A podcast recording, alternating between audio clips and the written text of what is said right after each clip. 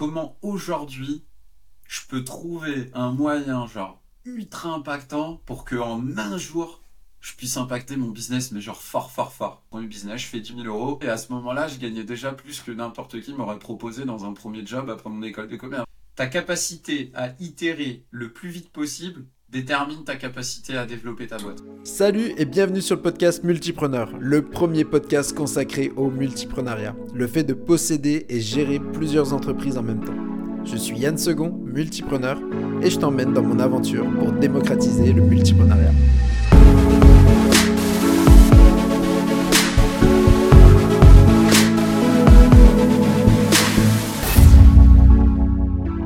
Bonjour à tous, bienvenue sur le podcast Multipreneur euh, dédié au multipreneuriat. Donc aujourd'hui, je suis vraiment très heureux de recevoir Thibaut Trézière. Donc Thibaut, tu es multipreneur, tu as lancé différentes boîtes dans des secteurs très concurrentiels.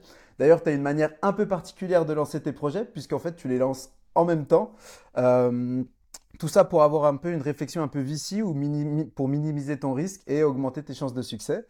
Euh, en plus de ça, tu es spécialisé dans le marketing stratégique et l'acquisition online. Et tu documentes ton parcours vers les 100 millions. Thibaut, comment vas-tu?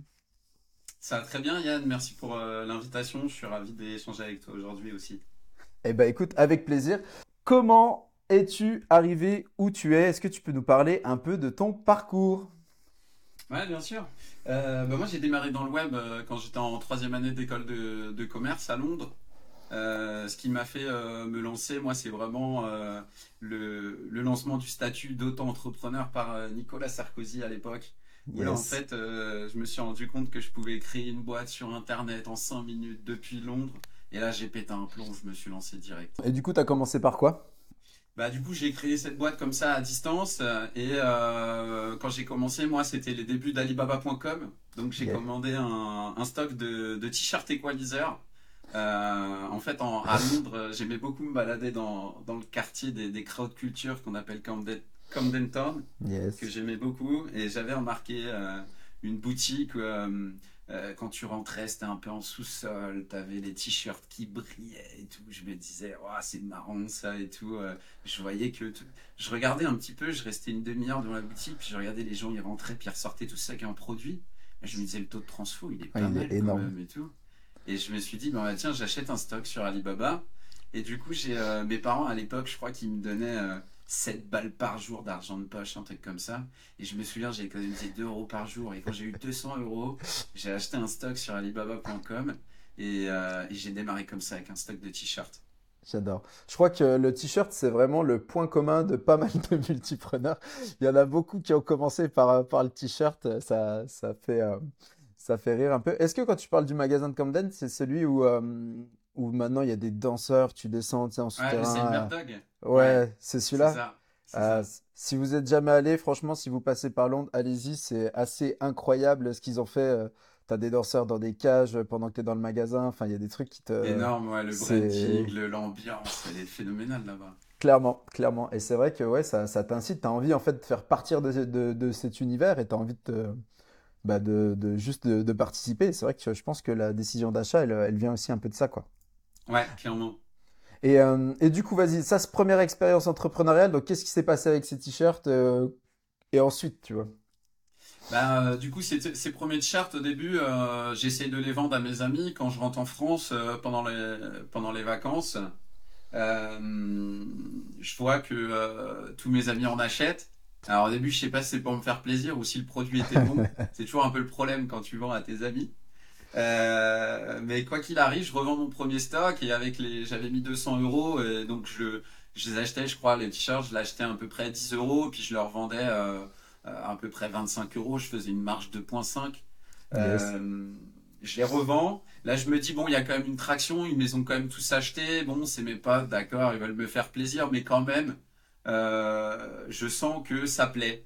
Et on en rigole. je vois que les gens, ils me prennent un peu pour un martien à l'époque, euh, c'était il y a 11 ans, donc euh, entreprendre, c'était un peu bizarre hein, pour les gens.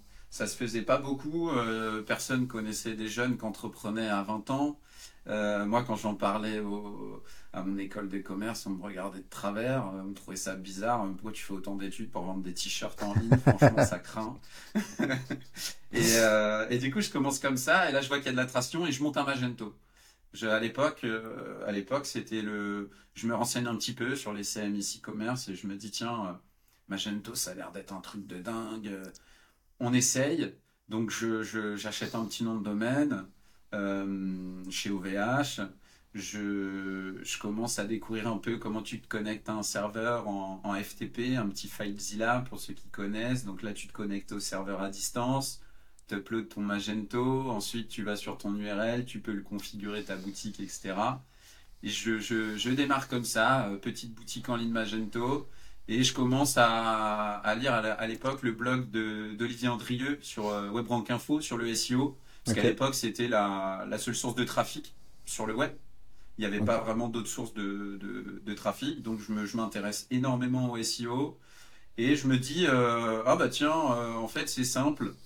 Tu as à peu près 20 annuaires qui ont un, un, gros page rank. Je comprends que Larry Page a créé le page rank et que en fonction du page rank d'un site, ça donne euh, du jus à un autre site. Et là, je me dis, bon, bah ok, euh, je vois, il y a 20 sites de communiqués de presse, 20 sites d'annuaires, et je vois que en fait, si tu références ton site euh, à ces endroits-là, tu vas obtenir ce qu'on appelle des backlinks, des liens, ce qu'on appelle aussi la popularité. et de ces liens, tu remonteras dans Google. Et quand quelqu'un tapera t-shirt équaliseur, t-shirt lumineux, bah, ton site ressortira en premier. Et je me dis, bah, c'est simple, je vais mettre un OKR en tête, euh, j'en fais trois par jour.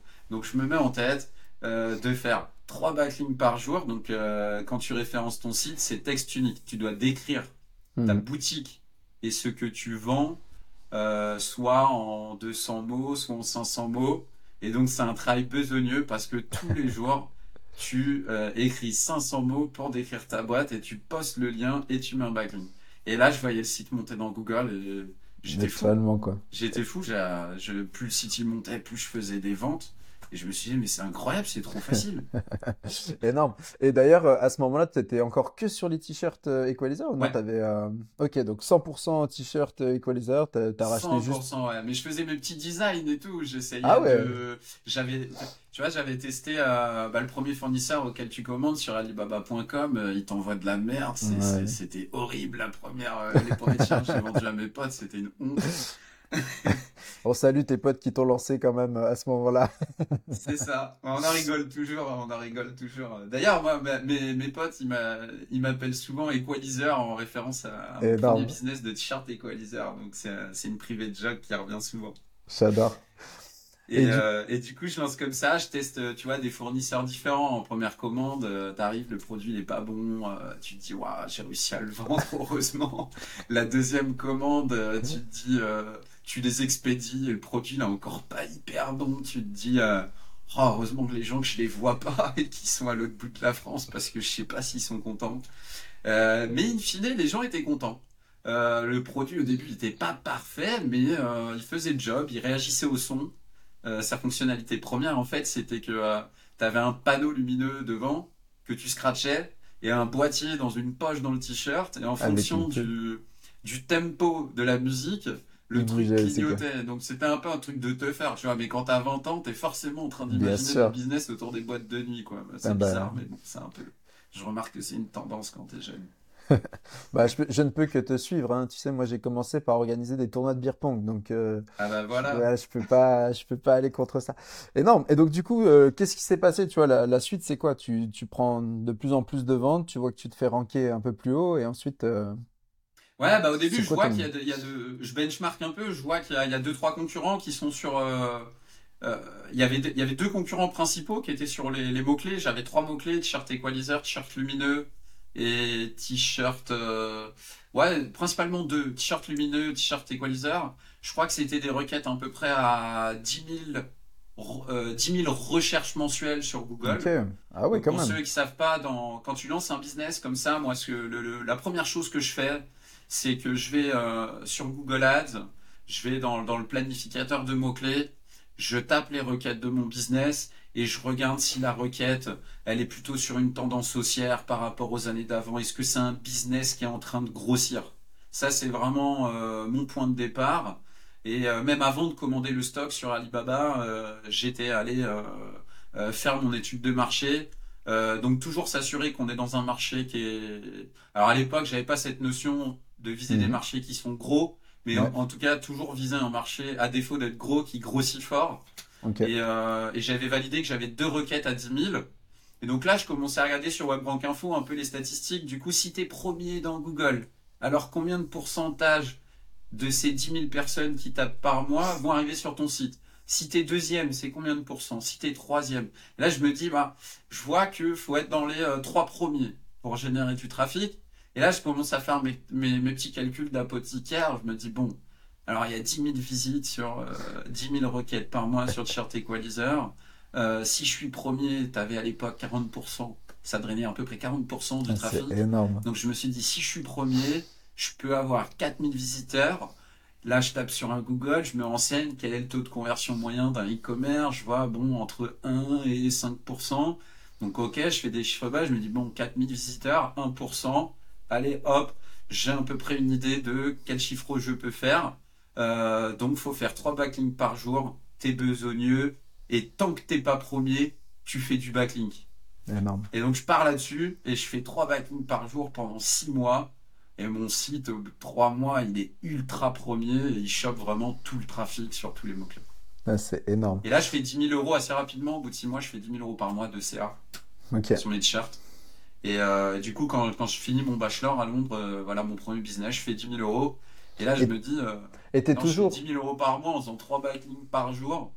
Euh, franchement, euh, euh, c'est de l'argent vite gagné. Et à ce moment-là, je gagnais déjà plus que n'importe qui m'aurait proposé dans un premier job après mon école de commerce. Donc je me suis même pas posé la question. J'ai dit, c'est mort, il y a trop d'opportunités, j'y vais tout de suite. Donc, et c'est comme ça que tu es passé direct dans l'entrepreneuriat, quoi. Première ah claque entrepreneuriale, tu, tu, vois que c'est possible et tu te dis, ah ouais, non, laisse tomber, je, je peux pas y aller, quoi. Mais j'y suis allé avec grosse motive, hein, parce que je me rappelle euh, que mes parents euh, sont venus euh, me voir à Londres.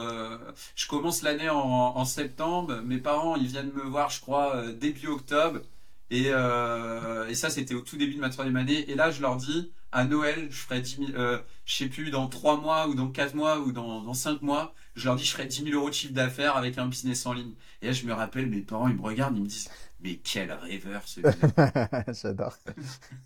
ça sera, ça sera cité, ça. Quel rêveur celui-là. Pour... et, qu'est-ce qu'ils disent maintenant, tu vois?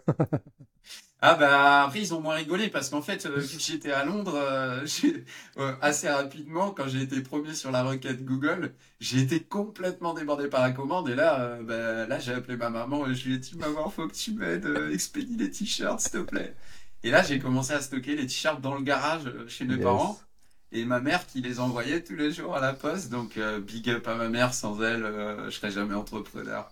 Parce qu'on est bien d'accord qu'à ce moment-là, tu n'étais que sur le marché francophone. Et donc, tu, tu, vendais des t-shirts. C'est vraiment, toi, tu étais à Londres. Donc, tu faisais tout le côté euh, online et, et, tes parents qui se, qui se faisaient tout l'empaquetage et l'expédition. Ouais, ma mère uniquement parce que mon père était déjà entrepreneur à ce moment-là, donc euh, pareil, il, il, arrête pas, il arrêtait pas. Et j'ai la chance que que que, que ma maman euh, à ce moment-là était sur un mi-temps et donc elle m'a tout de suite proposé de de m'aider. Et donc elle a commencé à remplir toutes les armoires du garage de t-shirts. Et, euh, et en plus le e-commerce c'est hyper traite parce que plus tu grossis, en fait toute ta marge tu la remets tout le temps dans ton stock quand tu bah grossis. Donc en fait quand tu lances un e-commerce bah, c'est le meilleur moyen de pas gagner d'argent pendant trois ans. Parce qu'en fait, si tu réussis, tu vas vraiment pas en gagner. C'est certain.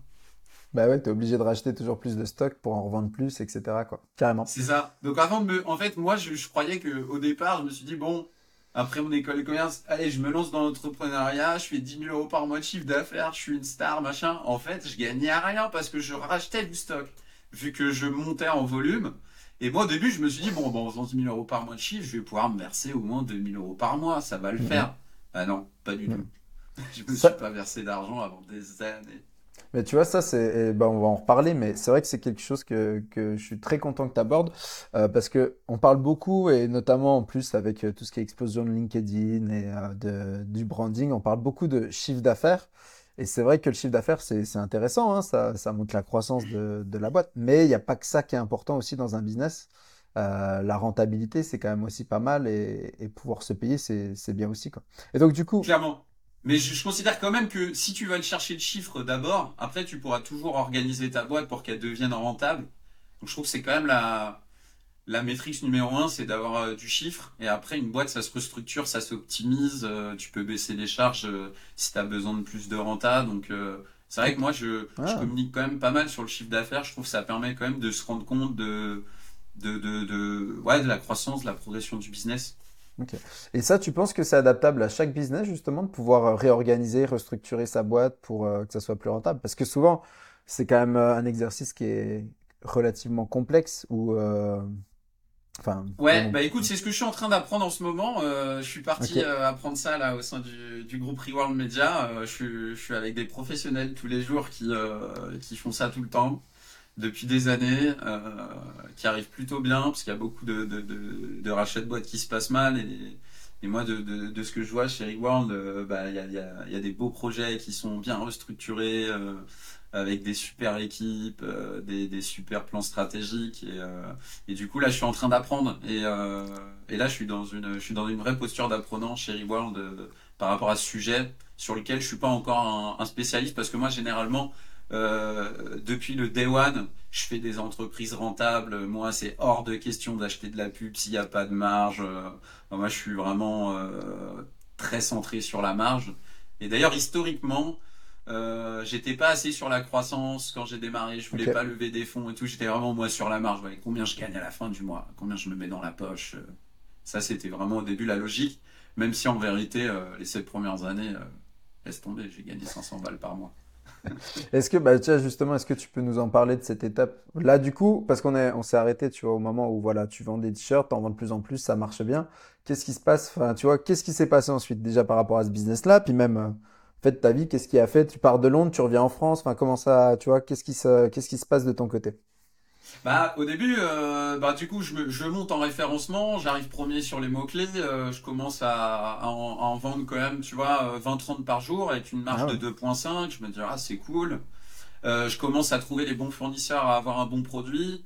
Et là, je me dis, mais je suis premier sur Google. Du coup, je me dis, si sur mon site, j'écrivais numéro 1, qu'est-ce que ça ferait? Donc là, j'écris numéro 1 à côté du logo. Et là, je vois mon taux de transformation, il explose. Je me dis, ah, c'est, c'est étonnant ça et tout. Euh. Je me dis peut-être que les gens, ils veulent acheter le leader. Donc je, me, donc je garde ce truc en tête. Et je me dis, euh, mais comment être le. Comment montrer aux gens que je suis l'ultra leader en plus de dire que je suis le numéro 1 Parce que les gens, bon, ils n'allaient pas dire t'es le numéro 1 parce que t'es premier en search sur Google. Mm.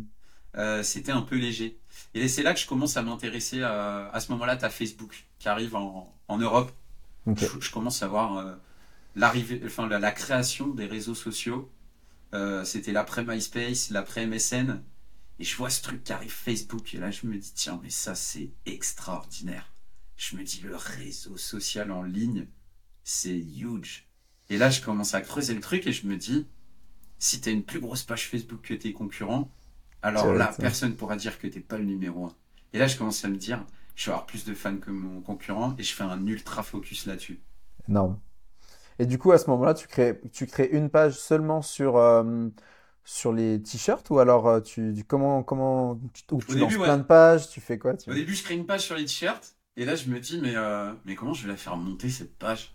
Donc là, bah, je, tu mets un plugin sur la. Tu fais un truc assez classique, tu mets un, tu mets le, un embed tu, tu, tu, tu mets là, en gros, ah, j'essaie de pas jargonner. Euh, tu, tu mets une incitation à l'action sur la page d'accueil de ton site qui renvoie vers ta page Facebook et tu essayes de transformer tes visiteurs en provenance de Google euh, en fans sur euh, ta page Facebook. Donc je démarre comme ça. Mais ça, évidemment, bon, quand tu fais 500 visiteurs par jour, bah, tu vas transformer 5, 5 personnes. T'as pas des croissances. Hmm. Euh, hyper intéressante. Et mon concurrent était déjà un peu mature sur le sujet. Il avait déjà 3-4 000 abonnés sur Facebook avec une page super active. Il faisait des contenus avec des égéries, etc. Je me suis dit, ah, pour l'attaquer, ça va être chaud. Donc je réfléchis, je réfléchis. Et là, je me dis, mais j'ai pas d'argent. Euh, j'avais pas encore beaucoup de compétences. Je me dis, faut, faut craquer le truc, faut trouver. Euh, j'avais craqué le SEO en, me renseignant, en lisant deux trois articles sur des blogs. Je me dis bon bah on va craquer Facebook, allez c'est parti, comment, on craque le truc? Et je, me renseigne, je me renseigne. Et à l'époque je vois un, blogueur euh, qui euh, un blogueur SEO puisque à l'époque je suivais moi que des blogueurs SEO c'était la première source de trafic. Donc c'était eux les, les gros blogueurs à l'époque. Donc je suis un mec et là je vois qu'il le, blogueur il, parle d'un il met un article et il dit Amazon lance le Amazon Mechanical Turk dans le monde et ça c'était Amazon en fait qui euh, tu sais qui vendait de la de la micro tâche avec des personnes à l'autre bout du monde au Bangladesh et tout je me dis, mais c'est extraordinaire ça, en fait, depuis la France. Tu... J'ai pas de moyens, j'ai pas d'argent. mais du jour au lendemain, je me rends compte qu'avec 10 euros par jour, je peux embaucher 10 personnes. Je me dis, mais c'est fou. Et là, je commence à faire bosser des mecs qui like et je fais, euh, je mets des faux likes sur ma page, clairement, quoi. Mhm. Juste pour dire, j'ai plus de likes. et je fais ça, et sur mon site, je vois le taux de transfo impact tout de suite. je vois le taux de transfo qui gagne encore un point. Donc en gros, j'avais, j'étais parti de 1%, je dis je suis numéro 1, je, suis pas, je monte à 2% de conversion. Après, je dis je suis, euh, j'ai la plus grosse page Facebook, bam, je monte à 3%. Et là, je me dis, c'est bien, moi. je commence à avoir un bon taux de conversion. Énorme. Donc vraiment, voilà, cette position de leader, et c'est une position que tu as essayé de garder du coup euh, sur euh, tous tes business après, d'être le, le numéro 1 à chaque fois ou pas? Alors ouais, et à ce moment-là, j'avais aussi augmenté mes prix. J'avais mon concurrent qui se battait sur le prix faible et j'arrêtais pas de me dire non mais attends, je vais pas me battre sur le prix. Après il y aura plus de marge, je vais travailler pour rien, ça sert à rien. Donc je m'étais dit non, faut que tu sois le numéro un et que comme tu es le numéro, un, tu vends plus cher. Et donc euh, tu as tous les avantages. Tu marches plus, tu es top of mind euh, et, euh, et tu prends le marché. Donc c'est des choses ouais, que j'ai essayé de, de répliquer avec le temps. Moi, j'essaye jamais de me battre sur le prix. Je déteste les business où il faut se battre sur le prix. Hmm. Et en plus, enfin, c'est très euh, comment dire limitant ce genre de business parce que tu as, en fait, tu presque qu'une seule euh, variable sur laquelle tu peux jouer quand tu te bats que sur le prix et c'est quand même bien dommage. Alors que justement, quand tu cherches euh, d'être leader, quand tu cherches de te positionner, il y a énormément de, choses que tu peux faire. que tu peux faire hmm. pour en fait devenir, comme tu dis, top of mind et, et améliorer la rentabilité de ton business. Quoi et t'as pas d'argent pour le marketing. Ça, ça m'embêtait parce que j'aimais bien m'amuser avec des campagnes de pub, tester des choses et tout. J'avais tout de suite ce truc de euh, faut dépenser pour gagner. Ok, euh, l'investissement. J'avais pas peur de dépenser pour gagner. Et donc, du coup, là, tu es numéro 1 sur Facebook, numéro 1 sur euh, Google, numéro 1 du t-shirt qui réagit à la musique. et donc, qu'est-ce qui se passe quoi? C'est quoi la suite, tu vois? Bah, À ce moment-là, j'avais un concurrent qui faisait du, du Black Hat SEO et il y a une match Google qui tombe, il saute. Donc je me dis, ah, c'est super. c'est devenu un pote avec le temps. Et, euh, et donc, du coup, je, je, commence à voir que euh, bah, tu es dépendant des algorithmes quoi, sur Internet. Là, je commence à me rendre compte que les GAFA, ils font la pluie et le beau temps. C'est un jour, euh, t'es premier, le lendemain, t'es mm. dernier, tu gagnes plus rien. Et là, je me dis, euh, oula, faut diversifier ses sources de trafic. Donc j'étais numéro un sur Facebook, mais je générais pas des ventes sur Facebook. D'accord. Regarde tout de suite, je commence à me dire, tu peux pas être dépendant d'un canal qui est Google. Regarde ton concurrent, il faisait 10 000 euros par mois ou 20 000. Mmh. Du jour au lendemain, sa technique euh, de manipulation de l'algorithme ne marche plus. Il vaut plus rien, il disparaît. Donc là, je comprends que euh, le web, tu as un peu des canaux comme des péages, tu vois. Tu as l'autoroute, c'est le mmh. web. Et ensuite, tu as des gens, ils posent des péages. Et toi, si tu veux accéder à l'autoroute, eh ben, il faut que tu payes. Et donc là, je commence à comprendre que euh, Facebook met en place des péages. Facebook, à ce moment-là, monte sa régie pub. Et euh, je commence à comprendre que euh, bah, sur Google, tu as aussi l'AdWords, que je connaissais pas à cette époque-là. Et donc, je me dis, il faut diversifier ses leviers, il faut, faut plus être que dépendant de l'organique Google. Il faut attaquer le paid sur Google, acheter des mots-clés. Il faut, tu as travaillé un peu l'organique sur Facebook, il faut que tu arrives à creuser aussi le payant. Mais à ce moment-là, euh, je commence à voir qu'une page Facebook avec 3000 euh, abonnés, à l'époque, quand tu as 3000 abonnés, tu reachais 3000 abonnés. Et je commence à voir qu'en postant régulièrement sur la page, je fais des ventes.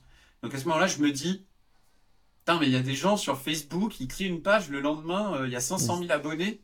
Et, je me dis, mais si tu postes sur 500 000 abonnés ton t-shirt, tu dois faire un paquet de ventes. Parce que moi, à l'époque, je postais sur une page à 3000 et quand je postais, je faisais 2-3 ventes. Mhm. Donc là, je me dis, faut que tu aies une page à 500 000 abonnés. Et là, je commence à, je commence à vraiment euh, m'hyper focus sur ce truc. Genre, faut que tu retournes Facebook et faut que tu trouves le moyen de créer des pages à 500 000. Et du coup? Et du coup, j'y arrive pas. Et, mais parce que du coup, tu as essayé sur, euh, je veux dire, Comme toujours au début quand tu commences un truc. j'adore. C'est, cool. Donc ça, si vous entendez, bon, je- euh, vous avez vu, c'est pas forcément toujours des succès dès le premier coup. Effectivement, on se prend quand même pas mal de bâches aussi sur certaines, euh, sur certaines thématiques, hein. Et euh, à ce moment-là, t'as essayé, t'es, genre, t'essayes d'avoir toujours une seule page de t-shirt à 500 000 ou alors non, t'as essayé quand même de développer d'autres pages, euh, tu vois, pour. euh, Bah non, en fait, à ce moment-là, je me dis, euh, en fait, je, commence à avoir cette mentalité où, euh, en fait, au quotidien, tu te dis, comment aujourd'hui je peux trouver un moyen, genre, ultra impactant pour que en un jour, je puisse impacter mon business, mais genre fort, fort, fort. Énorme. Et, et je commence à avoir cette logique de comment en un minimum d'effort, euh, tu peux obtenir un impact, mais genre monstrueux. Donc je me dis, quel est le chemin le plus court? Énorme. Et donc je réfléchis, je me dis, mais lancer des communautés, c'est du boulot quand même. Je me dis, si je commence à monter des pages, faut créer du contenu, euh, faut trouver la bonne thématique, euh, etc. Je me dirais, c'est du boulot. Et à ce moment-là, je vois qu'il y a des gens. À cette époque, sur Facebook, euh, tu crées une page genre euh, euh, quand ta chaussette passe de euh, en couple à célibataire, euh, tu pètes un plomb. Genre, il y avait des Ouais, trucs ouais. comme ça, tu vois. C'était ça les pages Facebook. Clairement. Et en gros, je me dis, bah, il y a des gens qui créent des pages et derrière, en fait, ils en font rien. Ils en font rien, ouais. Et je me dis, moi, si j'avais la page, je posterais des t-shirts et je ferais plein de pognon. Et donc je me dis, bah attends, peut-être que la personne elle est très forte pour lancer des pages, mais qu'en fait elle sait pas Un comment faire de l'argent avec la page. Mhm. Donc là je me dis, bah je vais les racheter. Donc je, Eh ben. je les contacte. Et Donc, euh, là je commence à rencontrer des petits qui avaient euh, 12 ans, qui avaient 13 ans, qui avaient 15 ans. Et là, euh, je commence à rencontrer des petits euh, qui, qui, je les contacte et ils me disent, ouais, bah, moi j'ai créé la page il y a 3 jours, elle a 500 000, mais je sais même pas comment faire. Tu sais, c'était les tout débuts quoi. C'est Après, énorme. elle me dit, je sais pas quoi en faire, je m'en fous. euh. Et moi, je lui dis, bah, écoute, vas-y, euh, ta page à 500 000, euh, je te la rachète 200 balles, ça te branche Il me dit, ouais. Et donc là, bah, je rachète des pages à 200 balles les 500 000 abonnés. Donc j'en rachète une. Ah là là. Le soir même, je poste mes t-shirts. Et là, je fais 50 ventes. La page a été payée dans la soirée. Je me dis, incroyable. incroyable. Énorme. Et là, je me dis, tiens, un truc. Et dès le début, tu avais cette, euh, comment dire, t'as, à aucun moment pensé euh, en mode partenariat ou quoi. À ce moment-là, c'est direct que j'achète, euh, pas, pas le time. Ouais, mais en fait, c'était des jeunes qui avaient 13 ans et ils étaient pas en mode business, eux, ils s'en foutaient. Ouais, ouais. En fait, euh, ça leur fait chier que tous les soirs, je leur dise euh, Ah bah vas-y, fais la publication de mon t-shirt, mets tel Mhm. t-shirt, mets, mets tel texte, mets, mets tel lien vers le site, puis je traque un peu les liens, tu vois, je commence à mettre des UTM sources derrière l'URL pour voir euh, d'où venaient mes ventes, euh, etc. Donc, en fait, ça les intéressait même pas, donc pour moi, à ce moment-là, je me dis Je la rachète. Et là, bah, j'en rachète une, euh, c'est rentable dans la journée. Et puis, bah, alors là, je me Oh. à compte, je passe mes journées à contacter des gens qui ont des pages et puis je rachète toutes les pages. En une semaine, j'avais racheté toutes les pages. Heureusement qu'ils étaient pas dans ton village, ces gamins. parce que tu- Ça, c'est- Non, mais je laissais, attends, Ouais, bah, c'était ouais. marrant. Je, à, à l'époque, c'était l'auto-entrepreneuriat, je débutais, donc je me dis, bon, je tire 3000 euros en liquide. À l'époque, c'était vraiment tout mon argent. Je tire 3000 euros en liquide et je fais venir des jeunes dans mes bureaux et, euh, et du coup, je leur montre l'argent et je me dis, ils vont vouloir partir avec. et du coup, je fais venir des jeunes qui avaient des réseaux de 1 million d'abonnés. Ouais, c'est ouf. 2 millions et je leur donnais 1000 euros. Ils repartaient, j'avais un- j'avais une audience de 2 millions. Je me disais quoi? Seulement 1000 euros? Ils sont malades, pourquoi ils m'ont vendu ça et tout? Surtout, Et- surtout qu'en plus, euh, à l'époque, comme tu, comme tu l'as abordé juste avant, le reach que tu faisais avec une page, ça a rien à voir avec le reach que tu faisais, que tu Ah fais non, avec une page 100%. maintenant, quoi. Racheté T'es... une page à 500 000, tu touchais les 500 000, même quand tu postais un lien avec un t-shirt. C'était hallucinant. C'était hallucinant. Donc ouais, donc là, tu dis, t'as fait venir du monde. Donc, et t'as racheté combien de pages à peu près comme ça, sincèrement? Bah là, je rachète euh, pff, oh là là, pff, euh, pff, des cent- une centaine. Ah ouais. Une centaine de pages et j'ai un réseau qui touche genre 20 millions de personnes. Et là, quand, quand je commence à, à poster genre un t-shirt dans la journée, je poste, je fais un post à 17h, je prends littéralement 1000, 2000, 3000 balles. C'est fou. De chiffre d'affaires. Ouais, bien sûr. Je me dis, waouh, je suis sur un train à 100 000 euros par mois, mais je me dis, mais c'est un truc de fou, je viens de démarrer il y a trois mois. Incroyable, incroyable. Enfin, c'est fou comme histoire. Ce démarrage, il est quand même assez incroyable. Donc, tu te retrouves avec, ouais, une, enfin, toucher 20 millions de personnes. C'est énorme. Es, déjà là, tu touches euh, un tiers de la France quasiment. Euh, enfin, si tu le prends en, nombre pur, euh, c'est, énorme, quoi. Enfin, ah ouais, si tu comparais le, enfin, le reach que j'avais à cette époque-là, si tu le compares au prix des, des, des, des coûts par 1000 affichages aujourd'hui, le, le, CPM, le CPM sur Facebook, il peut monter, ça dépend, mais si on part sur une moyenne, imaginons à 10 euros, quoi. Euh, bah, le riche que j'avais, ça me, c'est, enfin, j'économisais euh, tous les jours 1000, euh, 2000 euros d'achat média, quoi. Clairement. C'est fou. et donc là, je me dis, mais, mais le web, c'est incroyable. Dès que tu as un peu d'idées, que tu, tu, tu, tu, creuses le sujet, tu, tu avances vite, quoi. Et là, je me dis, mais c'est, c'est stimulant. J'adore. J'imagine. Et du coup, euh, donc là, t'en, es là et ensuite, vas-y, pousse, euh, pousse, nous, raconte-nous vraiment. Euh, tu peux, tu peux, tu peux y aller d'une traite, hein, vraiment nous raconter. Bah après, en fait, je, je, vends des fans Facebook à des gens qui montent des pages, qui sont e-commerçants, etc. Et en gros, je dis aux gens sur mes pages, rejoignez telle page Facebook. Et à l'époque, tu dis juste rejoignez telle page, les gens, ils les gens, ils y allaient. Ouais.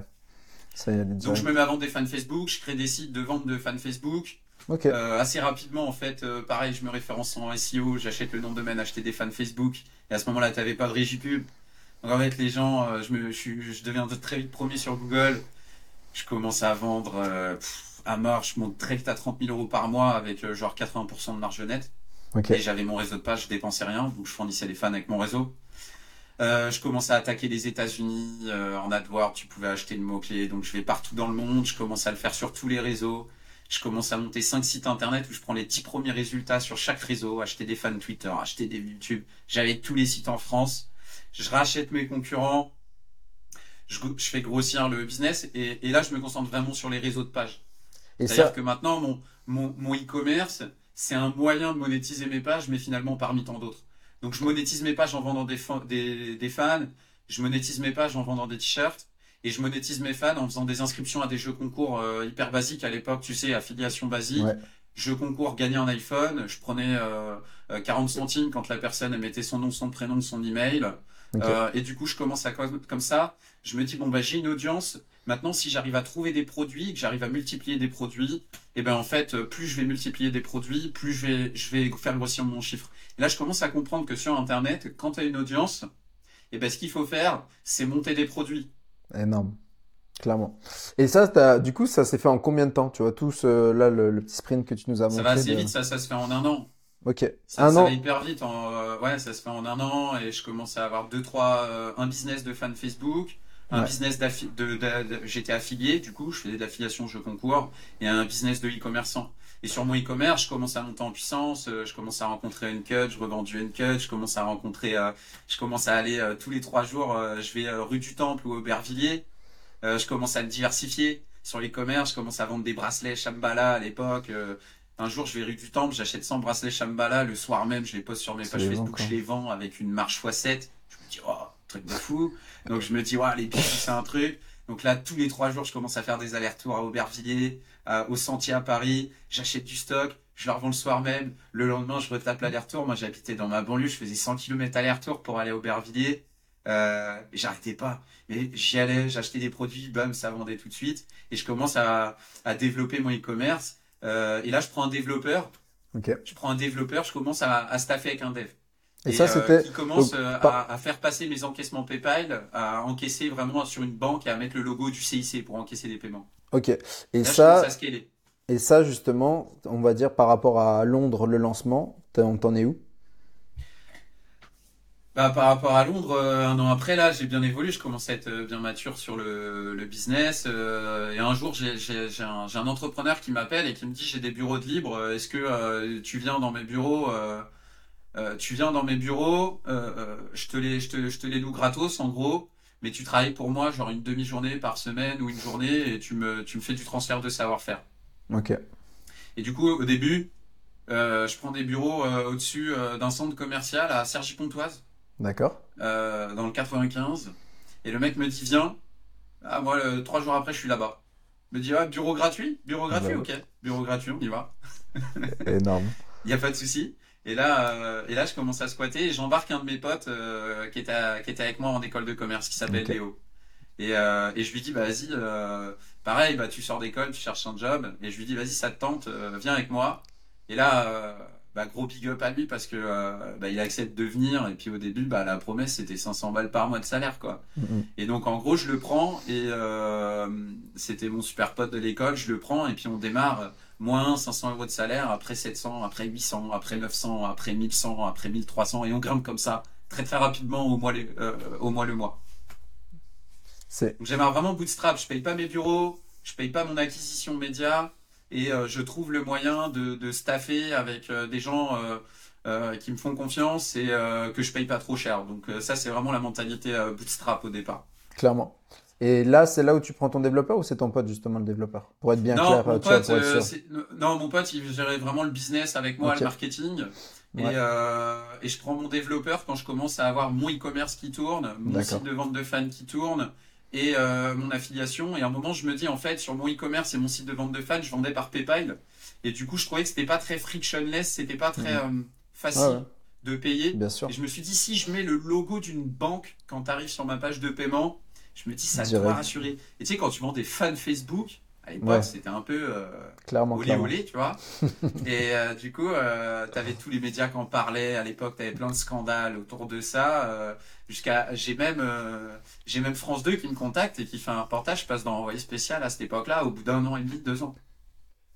C'est fou la, la croissance et du coup la visibilité que tu avais, c'est assez dingue.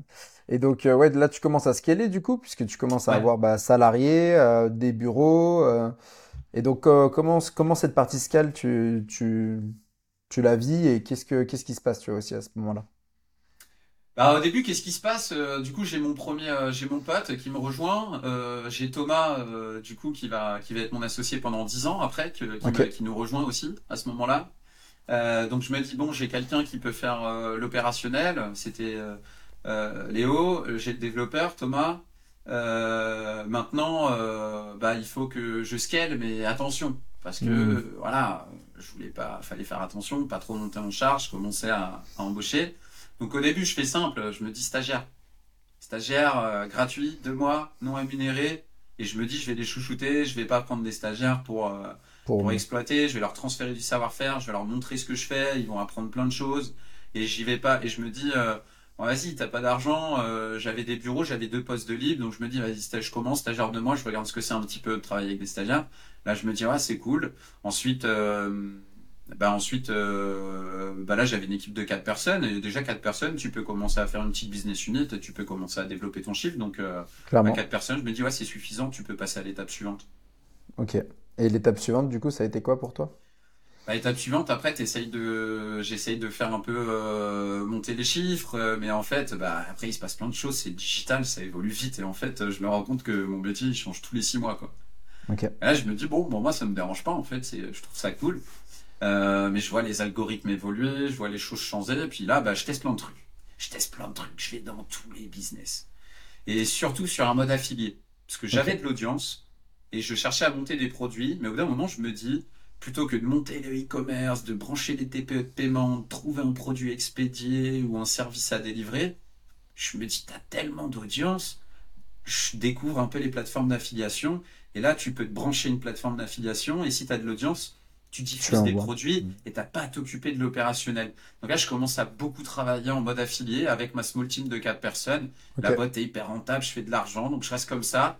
Et à cette époque-là, en fait, le, le, le regret que je pourrais avoir, c'est que t'avais pas les licornes, t'avais Mm. pas euh, les levées de fonds. Ouais, Et donc en fait, euh, à cette époque-là, j'ai pas une ambition. euh, En fait, pour moi, c'était pas accessible de monter des énormes boîtes à cette époque-là. Donc je me mets un, je reste un peu dans ce truc d'avoir des petits e-commerce et tout, et je me dis mais déjà tu fais 30, 40, 50 000 euros par mois, t'as une équipe de 4 personnes.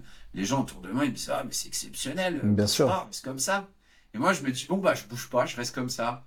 Et donc je reste dans je reste dans, dans ces business, euh, j'alimente mes pages en contenu, etc. et je bouge pas.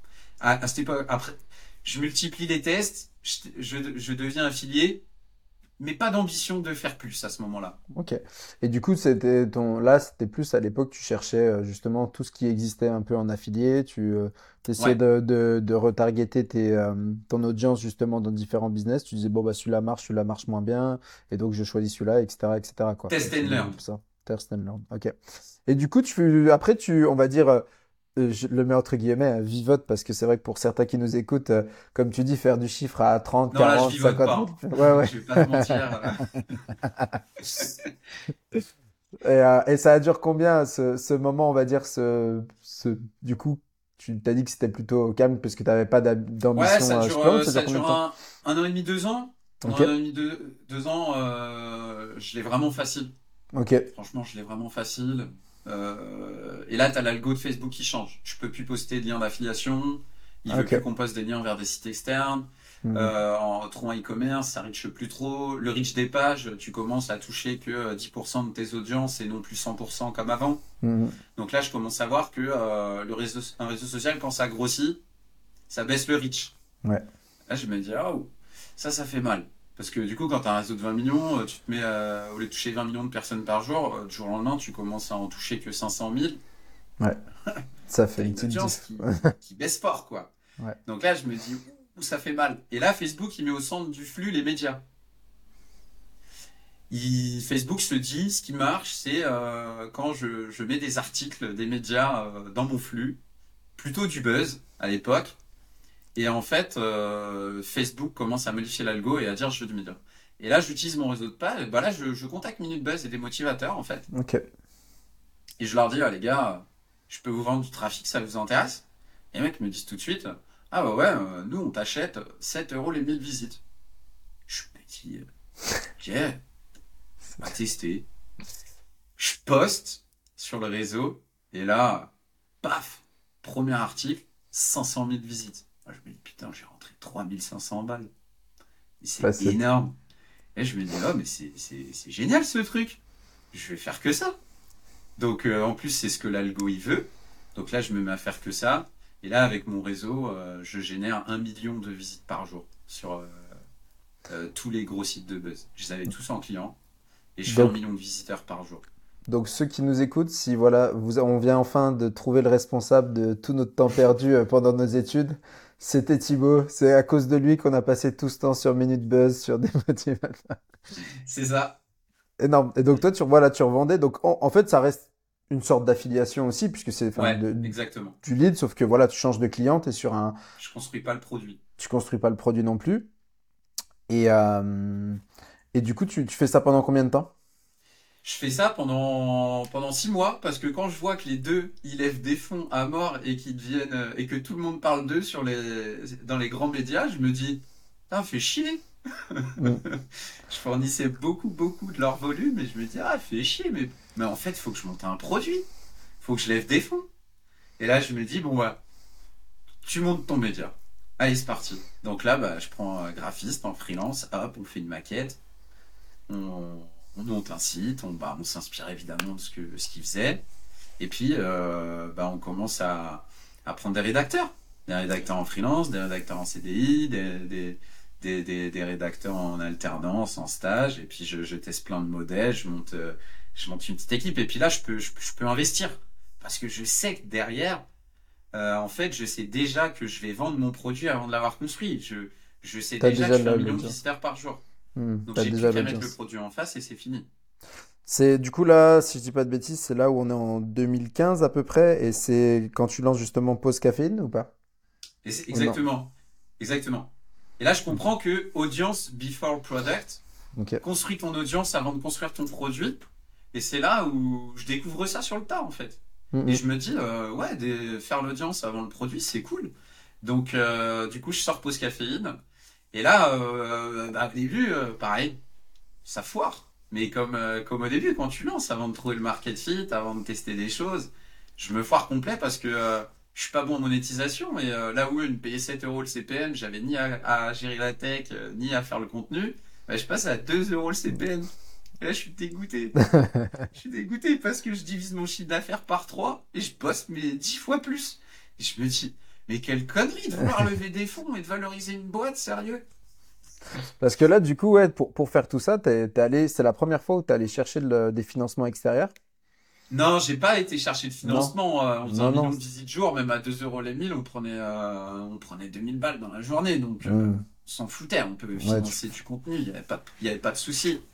du coup, je, non, non, je j'étais pas sur du financement. C'est plus tard que je me suis entouré de que j'ai commencé à rencontrer des groupes médias, à networker dans le média, et, et c'est ce qui aujourd'hui fait mon, un peu mon expertise, euh, ce, ce, ce côté média. C'est la raison pour laquelle je suis chez Reworld aussi. Et je développe euh, cette expertise média au début vraiment en bootstrap de manière rentable. Il n'y a pas de. Et je te dis, à ce moment-là, moi, tu vois, je venais, je venais de la banlieue des Yvelines. Euh, en fait, les levées de fonds, pour moi, c'était les, c'était pour les mecs des grandes écoles. Je me dis, mhm. mais jamais personne misera sur moi. Et, je et les gens, tu sais, ils comprenaient pas hein, quand je faisais du Facebook. À ce moment-là, quand je rencontre deux trois personnes de grands groupes, quand j'en parle autour de moi, les gens me disent ouais Facebook, ça va être comme MySpace ce truc. Dans six mois c'est mort. Et moi je leur disais mais toi t'es un rigolo, je fais 2000 balles par jour dans ma poche et t'es en train de me dire que le truc il marche pas, mais t'es un fou. De ouf. Et du eh coup, là je comprends pas. Je me dis mais les gens ils sont à l'ouest. Mais qu'est-ce qu'ils foutent les gens qui travaillent dans le digital? Et, et, là, je vois que euh, Facebook, pendant des années, personne n'y a cru. Mais pendant, euh, pendant de, un très très très long moment. T'as vraiment vécu ce décalage beaucoup de temps à s'imposer. T'as vraiment vu ce décalage justement, ouais, comme euh, comme trois ans, j'étais tout seul. Ouais, toute nouvelle innovation au début moquée, ensuite Exactement. Les, les, trois phases classiques d'une nouvelle innovation, quoi. Un peu comme nous, comme on poste aujourd'hui sur LinkedIn, tu vois on est les moqués du moment et moi je me dis mais qu'est-ce qu'ils font les gens? Pourquoi ils le font pas? Clairement bah, ce, qui est, ce qui est assez dingue hein. enfin d'ailleurs petite parenthèse sur ça mais comme, euh, comme on l'a dit juste avant de commencer, moi, ça fait une euh, enfin, un mois que, que je poste sur LinkedIn et regarde, euh, j'ai déjà l'opportunité, tu vois, par exemple, de te rencontrer, là, d'échanger avec toi pendant, pendant une heure et demie, deux heures. Alors que sans poster, ça serait, ça, ça aurait jamais été peut-être possible, tu vois, on, on l'aurait pas fait en fait. Et, c'est vrai, que, euh, et c'est vrai que ça, ça donne des, des, des, opportunités qui sont dingues. Pour l'instant, c'est pas forcément des opportunités business, mais comme tu l'as dit, c'est audience first, euh, audience avant, enfin before product. Donc euh, on est, on est clairement là-dessus. Le but, c'est aussi de développer des audiences parce que tu sais qu'après, tu vas pouvoir les, les utiliser de, de différentes manières. Et aujourd'hui, j'ai l'impression que les gens ils se sont rendus compte que l'audience ça rapportait de l'argent quand les influenceurs de la télé-réalité se sont mis à gagner des sommes phénoménales. Clairement. Bah ouais, ouais. Bah oui, parce qu'ils ont découvert ça, les gens. Et ils se sont rendus compte que surtout des personnes, euh, et moi le premier, hein, des personnes qui sont complètement anonymes, lambda, ont un petit coup d'éclat au, bout d'un moment. Et là, en fait, ils peuvent transformer ces communautés en, en produits, en, en sources de revenus, en contrats. En, enfin, et c'est vrai qu'il y a pas mal de choses qui accélèrent aussi à ce niveau-là, quoi. Ok. pour moi, c'est la mine d'or du 21e siècle, l'audience. Hein. Moi, j'ai un, j'ai un vrai, euh, j'ai une vraie passion pour le, la créateur économie. Mm-hmm. Euh, et, je considère vraiment qu'il y a un switch qui est en train de s'opérer. Clairement. Et euh, on est au tout début, mais on est tellement au tout début. Et euh, bah tiens, est-ce que tu peux nous parler justement, j'en profite, hein, tu, tu, nous parles de ça, est-ce que tu peux nous parler un peu de ta vision justement de, de la créateur économie et de, de, ce qui se passe un peu, puisque toi, on n'a pas fini, tu as une, une, grosse expérience dans le média, au final, le média mm. online. Et, euh, et du coup, comment, soit tu l'utilises, soit tu nous expliques ça en, en, prenant, tu vois, ton parcours, en, en, nous expliquant un peu les différentes étapes, soit tu, euh, soit tu, tu, pars en roue libre et tu nous expliques un peu ta vision euh, par rapport à cette créateur économie. Ouais, bah, en, en, mode roue libre, pour, pour raccrocher au sujet qui est le nôtre aujourd'hui du, du multiprenariat, je pense que typiquement, quand tu es dans le quand tu es dans le multiprenariat, bah, le fait de te construire une audience, c'est hyper important parce qu'en fait, derrière, euh, les gens vont te suivre, ils vont regarder ton profil, ils vont regarder ce que tu fais et ils vont pouvoir, en fonction de leurs besoins, s'orienter sur euh, un de tes produits. Et donc, euh, quand tu as plusieurs business, pour faire ruisseler du, du, business sur, sur toutes tes sociétés sans y passer un temps fou, sans monter des équipes commerciales dans chaque business unit, chaque société, etc. Bah, aujourd'hui, le, moyen le plus simple, c'est de de, d'avoir de l'audience. Et un coup, tu parles euh, d'un sujet lié à une boîte A, un coup, tu parles d'un sujet lié à une boîte B, et ça ruisselle. Donc pour moi, le, le sujet de la construction d'audience, il est, étroitement lié avec le sujet du multipreneuriat. Et moi, ma vision, c'est que aujourd'hui, euh, tu as eu les, influenceurs de la télé-réalité qui ont, explosé euh, euh, suite à, leur exposition euh, télé, principalement. Là, les gens se sont rendus compte que l'audience permettait de, bah, faire, de vendre des produits et de les vendre très bien. Et de, faire des, beaux chiffres. Et là, on va passer à l'étape 2, où en fait, euh, ces gens-là, là, en ce moment même, ils sont en train de devenir ringards, j'ai l'impression. Avec Magali Berda, avec euh, toutes ces histoires, et puis ils font trop de pubs. T'as, t'as 5, t'as 10 pubs par jour. Les mecs, ils s'abusent, je trouve.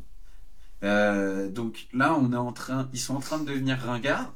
Et à côté, t'as plein de, de créateurs de contenu qui ont des toutes petites communautés, un peu comme nous, et euh, mais qui traitent de sujets plus pointus mm. et euh, qui vont avoir des audiences euh, moyennes ou petites, et, mais qui vont être très engagées. Et ça, en fait, ça va se multiplier. Il va y en avoir dans tous les domaines.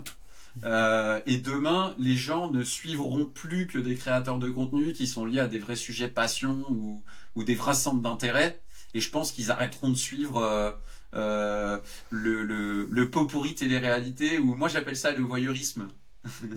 Parce que c'est des gens qui filment euh, leur quotidien, euh, mais qu'il n'y a, y a pas vraiment de, il y a pas vraiment de, de thèmes qui sont développés. T'en as beaucoup maintenant qui sont autour de la parentalité, euh, qui sont partis autour de ce thème-là. T'as le thème un peu, euh, t'as le thème famille qui marche très très bien sur TikTok ou euh, quand tu fais vraiment des vidéos avec ta femme, etc., et que vraiment tu montes tes enfants. Donc ça, maintenant, j'ai l'impression qu'ils sont un peu tous partis là-dedans, mais euh, parce que euh, parce que ça fonctionne. Mais je pense que on est en train de voir l'émergence de, de, de, de contenu de qualité euh, sur des micro-communautés, et ça, c'est un truc qui va qui va exploser. Je sais plus, je disais quelques chiffres là. euh, je regarde un peu les chiffres des agences d'influence, un peu euh, Mhm. quelle data ils peuvent transmettre là. euh, euh, je regarde pas mal ça en ce moment et, et en fait, c'est une vraie économie tout ça. Il y a plein de gens qui ont euh, 1000, 2000 abonnés et qui peuvent faire un business en ligne euh, Clairement. et en Pour, euh, vivre euh, correctement. Et Clairement. ça, je trouve ça génial. Et moi, c'est, moi, c'est, j'ai envie de, parce que je fais, je fais de la formation là à côté en ce moment. J'ai une forme, je vois une formation. Moi, j'ai grave envie d'accompagner les gens et de leur montrer que, voilà, en créant un petit peu de contenu régulièrement, en le plateformisant, en l'envoyant un peu sur tous les réseaux, même avec peu de vues, mais sur 10 réseaux, tu peux construire un petit business, parler de ta passion, avoir du kiff, le faire depuis chez toi, être libre, voyager, faire ce que tu veux. Et moi, je trouve que c'est un, moi, je trouve que la perspective que demain euh, tout le monde puisse vivre de la créateur économie, je trouve ça génial. Clairement. Ouais, bah c'est sûr, c'est sûr, on est, comme tu le dis, on est sur un, un virement où euh, maintenant, bon, bah, les, la télé, elle est entre guillemets un peu dépassée, enfin, du moins pour les, les personnes de notre génération. Euh, on va beaucoup moins regarder, parce que comme tu l'as dit, en fait, c'est une sorte de pot pourri, c'est-à-dire qu'il y a plein de sujets qui nous intéressent pas, et en fait, rester devant des sujets qui nous intéressent pas, t'as, plus envie de faire ça.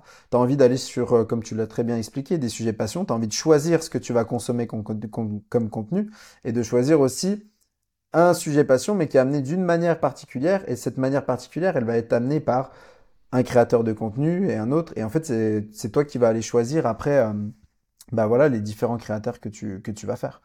Et, euh, et pour ceux qui connaissent pas du tout euh, le, le- la création de contenu, juste pour vous donner un exemple, j'ai un ami, on, on l'embrasse, euh, Camille, euh, que monsieur, Camille sur, euh, sur Instagram ou autre, qui a une toute petite euh, communauté, puisqu'il a quoi, six- je crois que c'est 6000, peut-être 7000 abonnés, qui lui, il est très focus sur le cocktail. Et avec ça, on peut, il fait déjà des posts sponsorisés à 180, 200, 200 euros, ou après, ça lui donne aussi d'autres opportunités. Et là, on parle pas de, de 200 000 personnes qui le suivent, on parle de juste 4, 5, 6, 7 000 personnes qui, qui en fait, qui, qui, qui le suivent, quoi. Et donc, on voit qu'il y a une- toute une, con- une économie qui se développe. Et surtout, les, ce que, ce que je trouve qu'on, ce qu'on a tendance à pas trop voir, c'est que quand on voit quelqu'un sur un réseau social, on, on se dit, il a, il a 3-4 000 abonnés, c'est pas grand chose. Mais imaginons que tu 3-4 000 abonnés sur euh, 7 réseaux. ça commence à faire une audience. Bien sûr, bien et, sûr, bien sûr. Et si tu arrives à, à, plateformiser tes contenus, à en créer un que tu diffuses ensuite partout, que tu adaptes au format de la, de la plateforme, ben, tu peux en un minimum de temps euh, avoir un impact euh, hyper important sur 2-3 000 abonnés sur 7 réseaux, ça te fait un reach euh, de Mhm. fou. Donc faut, avant d'essayer d'acheter de la pub, crée du contenu, c'est gratuit. Et Mhm. poste. Donc voilà, si vous êtes déjà arrivé jusque-là, ça va faire déjà une heure qu'on parle ensemble, ça passe très très vite. Euh, ben voilà, n'hésitez pas si vous avez un sujet de prédilection, quelque chose qui vous intéresse aussi, à, à vous essayer un peu à ce, à ce côté créateur économie. Vous en ferez peut-être pas des business, mais au moins vous ferez des rencontres et ça vous apprendrez aussi en compétences. Et ça, c'est sûr qu'on ne pourra pas vous l'enlever derrière, quoi. Donc euh, clairement. Euh, je te propose qu'on passe sur la deuxième partie. Euh, un peu justement sur le côté lancement de projet. On a vu que tu étais une machine pour lancer des, des projets et que tu, tu, tu l'avais bien fait. Dans l'introduction, je disais que tu lançais aussi euh, toujours di- différents projets en même temps. Est-ce que tu peux nous en parler? Comment tu comment tu t'organises quand tu lances un projet et, euh, et enfin, comment tu fais ça tout simplement? Alors je sais pas si c'est une qualité ou un défaut. Hein. je peux pas m'en empêcher de lancer des projets. C'est une catastrophe. Euh, comment je fais? Déjà aujourd'hui, j'essaye d'en lancer un peu moins. Euh, mais je pense que par contre, euh, quand on est entre 20 et 30 ans, faut faut y Faut aller. envoyer. Faut Faut envoyer. envoyer, faut, faut, faut se faire plaisir. Euh, moi, pendant 10 ans, je me suis vraiment pas soucié de. J'étais pas dans l'optique de faire un gros business, que l'on valorise, on lève des fonds, on revend. Moi, j'étais vraiment dans le truc de, du pur kiff, quoi. Oh, j'ai une idée, j'ai envie de voir si j'arrive à la mettre en place et à faire un peu des ventes, etc. Machin. Et moi, j'aime beaucoup, là où. Ce que j'aime beaucoup, et pourquoi je lance plein de business, c'est moi, j'aime beaucoup la phase de, start. Ça, c'est un truc que j'adore. T'as pas d'argent, t'as pas de produit, euh, tu sais pas si ça va marcher, euh, t'as un stress, il est maximum, et, euh, et tu lances les dés, quoi. Et là, tu dis, euh, hop, on va voir ce que ça donne. Et ça, moi, c'est un truc, euh, j'adore. J'adore le start. Et c'est pour ça que je lance beaucoup de boîtes, parce qu'après, je pense pas que. euh, en fait, euh, je réfléchis pas mal à ce sujet, mais t'as des gens qui sont bons pour les lancer, des gens qui sont bons pour les développer, des gens qui sont bons pour les maturer, des gens qui sont bons pour les revendre, etc. Tu vois. Euh, moi, mon truc, c'est le start. Et là, c'est ce que je fais, euh, et c'est pour ça que, que je lance plein de projets. Et comment je fais? J'essaye vraiment de simplifier le digital. Moi, j'ai une grosse, euh, j'ai un, je me concentre vraiment sur le fait que le quotidien, il doit être sympathique. On doit utiliser des outils simples, on doit faire des choses simples et on doit s'amuser. Donc j'essaye vraiment de pas être dans des usines à gaz techniques, de prendre les outils les plus simples du marché. J'ai pas dit les plus performants, j'ai pas dit les meilleurs, j'ai pas dit ceux que tout le monde utilise. Moi, je prends Ok. les plus simples. Et j'essaye d'être en capacité de pouvoir tester des stratégies, d'être vraiment dans une notion de lean. Je suis un passionné du lean. Donc le lean pour ceux, le lean pour Ouais, ceux qui savent pas, re- c'est si euh, tu peux repréciser, ouais. Ouais, le lean pour, pour, pour ceux qui savent pas, en gros, c'est l'idée de euh, t'as une idée en tête, t'as un projet. En gros, comment je fais? Je crée une page de vente. Étape numéro un, copywriting. Je crée une page de vente. Donc j'essaye de, euh, en une page, d'essayer de susciter l'intérêt auprès du visiteur et de lui donner envie de, rentrer dans, mon tunnel de conversion, soit d'acheter le produit, euh, euh, bah souvent d'acheter le produit. Donc en gros, c'est page de vente, je clique sur un bouton d'appel à l'action et j'arrive sur une page où bah, j'essaye de prendre la carte bancaire, j'essaye de faire la vente. Donc j'essaye de partir sur un truc très simple, page de vente, checkout. Donc au début, je me dis, si euh, une fois que j'ai fait page de vente, checkout, j'envoie du trafic. Donc après, je me pose la question évidemment, le trafic, je vais le chercher où? En fonction des business, bah, il y a des endroits où c'est plus malin d'aller le chercher que dans d'autres. Mhm. Et tu as des sources de trafic, euh, je sais pas, prendre exemple YouTube, qui vont très bien marcher pour un business A, mais pas du tout fonctionner par un business B. Donc j'ai cette notion de levier. Donc c'est, je monte une landing page, une page de paiement, je cherche quels sont les leviers les, plus pertinents et j'envoie le trafic. Et là, le lean, c'est quoi? C'est je mesure comment les gens consomment ma page de vente, est-ce qu'ils scrollent, euh, quelles sont les zones chaudes de la page, euh, quel est le taux d'abandon, quel est le taux de rebond dans Google Analytics, euh, combien de personnes arrivent sur la page et partent rapidement sans l'avoir scrollé en entier, sans l'avoir consommé. Je regarde toutes les statistiques et en fonction de la data, j'itère, je, modifie mon approche produit pour qu'elle colle au marché.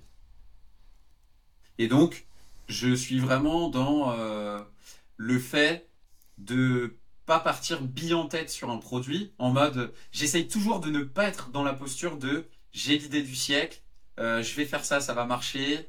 Euh, j'essaye vraiment de pas être là-dedans. J'essaye vraiment de me dire je pense qu'il y a une demande sur tel produit. Je vais faire une page de vente, je vais envoyer le trafic, je vais mesurer les résultats, je vais itérer, je vais changer deux trois trucs, je vais racheter du trafic, je vais regarder comment ça réagit, si j'arrive à améliorer ces chiffres. Et si je vois que le marché euh, est au rendez-vous, qu'il y a de la demande, qu'il y a de l'intérêt pour le produit, que ça clique, que ça va sur la page de checkout, même si ça fait pas les paiements au début, etc. Si je ressens que la demande est au rendez-vous, alors, eh ben là, je répète ce processus à l'infini. Des landing pages, des pages de vente, des sources de trafic, de l'analyse de la data, et on pivote. Et je fais que ça tout le temps. Donc c'est ce qu'on appelle la, la boucle d'itération. Et moi, je suis un fanat de ce truc. En fait, il, y a, il y a quelques années, j'ai lu un bouquin qui s'appelle bah, Lean Startup, où en fait, le, le, l'auteur explique comment il a développé euh, IMVU, qui est un, qui est en fait un, à l'époque a été le premier réseau social d'avatar 3D, une sorte de métaverse avant tout. Et, euh, et en fait, le, le, le mec, il explique comment en fait, il a construit tout son produit uniquement sur les feedbacks utilisateurs. Et donc du coup, euh, moi ma méthode, c'est vraiment, euh, tu construis ta page de vente, tu sélectionnes tes sources de trafic et tu prends du feedback utilisateur. J'interromps cet épisode 5 secondes, j'espère que tu es en train de passer un bon moment. Si c'est le cas, n'oublie pas de mettre 5 étoiles sur Apple Podcast ou la plateforme de ton choix, de liker et commenter cet épisode. Tu as un vrai impact quand tu fais ça et ça m'aide vraiment à démocratiser le multipreneuriat. Je te remercie. Bonne écoute. Donc tes clients, tu les appelles tu leur demandes euh, s'ils ont aimé ton produit, tu leur demandes quels problèmes ils ont rencontrés sur ton site. Et, au départ, j'applique vraiment le euh, do things that don't scale pour ceux qui connaissent. C'est euh, une expression anglaise qui, qui dit en gros, quand tu lances ta startup, ne, ne fais que des choses qui ne sont pas scalables. Et donc par contre, quand je lance des business avec euh, des gens qui me connaissent pas trop sur ma méthode, euh, ils sont perturbés parce qu'ils me disent mais Thibaut, euh, mon quotidien il est imbuvable, je fais que des, des, des choses manuelles. Oui, mais au départ, on fait des choses manuelles et chiantes pour valider que ça marche. Après, on les automatisera et on rendra le quotidien un peu plus sympa. Mais au début, bah clairement, faut en chier. Parce qu'on va pas commencer à payer des développeurs 10 000 balles pour automatiser des trucs alors qu'en fait on sait pas si le business model il est rentable. Donc au début c'est do things that don't scale, euh, itération. Ça c'est vraiment euh, ma méthode. Énorme. Tu as parlé d'outils justement euh, que tu utilisais. Est-ce que tu peux nous parler des outils que tu utilises pour faire ça justement? Ouais, alors moi j'adore j'adore Typeform pour récolter des formulaires parce que en fait le truc est hyper simple je trouve que l'X-Design, enfin l'utilisation de la plateforme, il est, il est top. Parce que euh, brancher un pixel de conversion Facebook sur Typeform, euh, tu vas dans Connect, tu mets l'ID du pixel, tes conversions elles remontent. Euh, moi je vois trop de gens pour faire une remontée de conversion à partir d'un formulaire. Quand je suis en mode agence et que je travaille pour les grosses boîtes, ça c'est des trucs qui prennent 4 mois. Donc en fait, je me dis, mais what the fuck euh, Donc je prends le Typeform, je mets la 10 du pixel et le lendemain, je peux lancer une campagne et voir si euh, mon Typeform il transforme. Donc au début, outil très simple, ma landing page, je peux la faire sur Typeform. Ok. Donc en fait, moi, je lançais un business en une heure et demie. En une heure et demie, j'ai fait le Typeform, le wording, la campagne de pub, euh, le tracking.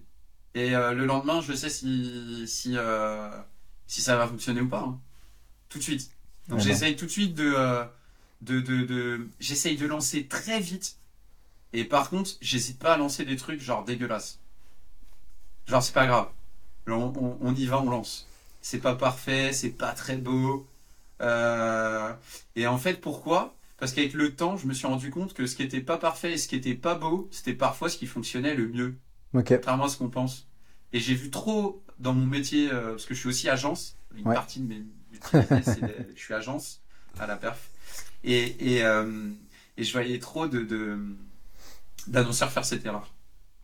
Et du coup, bah, tu fais ton typeform, tu nous as parlé de deux pages. Tu nous as dit il faut que tu aies euh, ta landing page et ton checkout. Ton checkout, du coup, tu fais comment? Tu mets quoi après Tu peux le faire sur Typeform? Si tu veux, Ok, le checkout.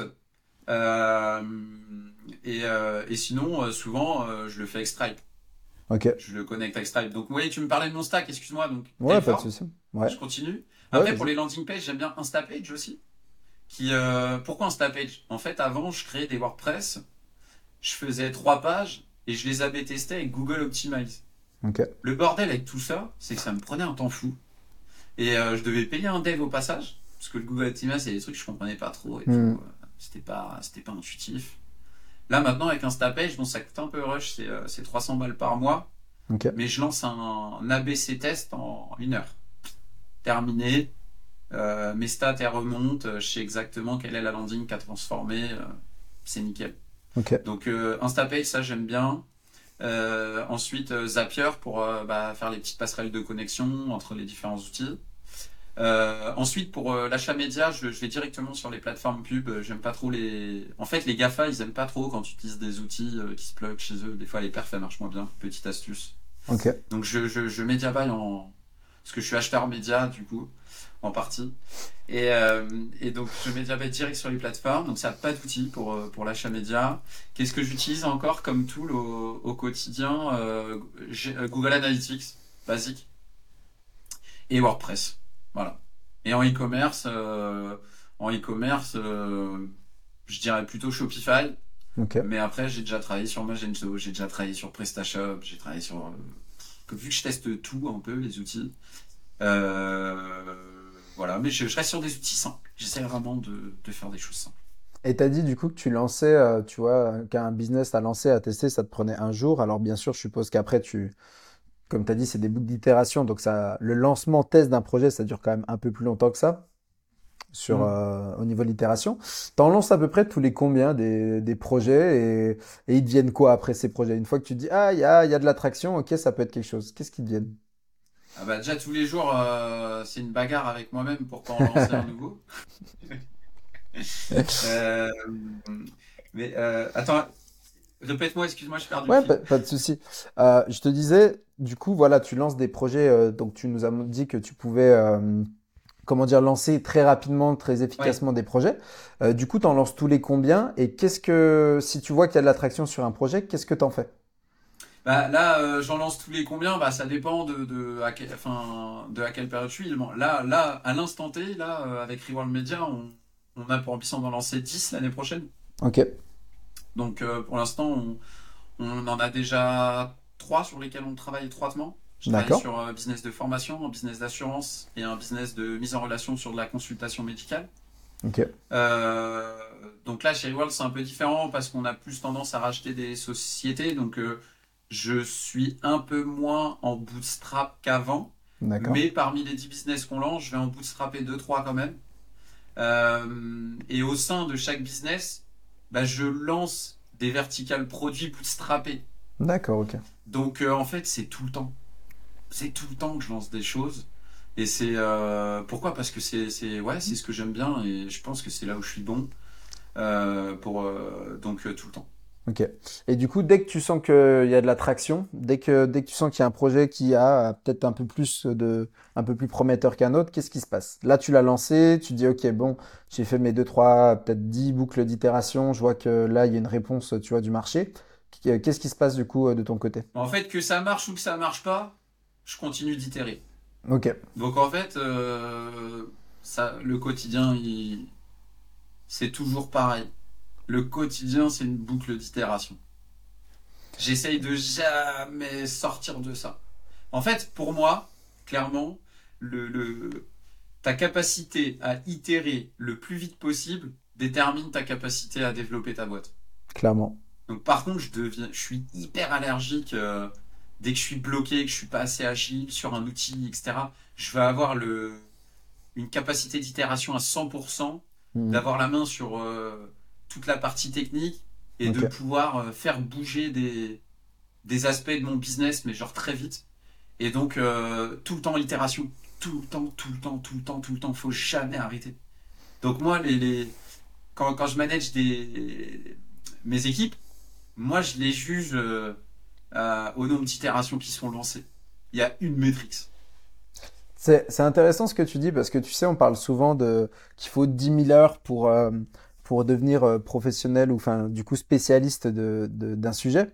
Et en fait, je sais plus qui, qui disait ça, que c'était pas 10 000 heures, mais en fait c'est 10 000 itérations sur le même sujet qui rend justement la, la, la, spécialisation en fait sur, sur cette thématique. Donc toi là, je pense que vu ce que tu dis, tu es, devenu justement spécialisé dans l'itération elle-même et dans le fait de, de lancer un projet. Euh, comment, mm. comment, du coup, concrètement, aujourd'hui, tu es sur combien de projets? En même temps Bah là, il y en a, il y en a beaucoup. Bah comme je t'ai dit, euh, je travaille sur 10 l'année prochaine parce que même s'ils sont pas lancés, en fait, euh, je recherche des, des boîtes aussi à racheter. Je dois, je dois, je dois rechercher des boîtes, rencontrer des entrepreneurs. Euh, maintenant, ma, position, c'est plus de, bosser avec des entrepreneurs que de, de, de, bootstrapper moi-même. Et voilà. Est-ce que, est-ce que du coup, peut-être pour, pour ceux qui nous écoutent, pour que ça soit un peu plus clair, est-ce que tu peux nous parler concrètement de ce que tu fais justement avec, avec Reworld, etc. Bah, je, je, fais euh, du lancement de, de, de marques B2C, en fait.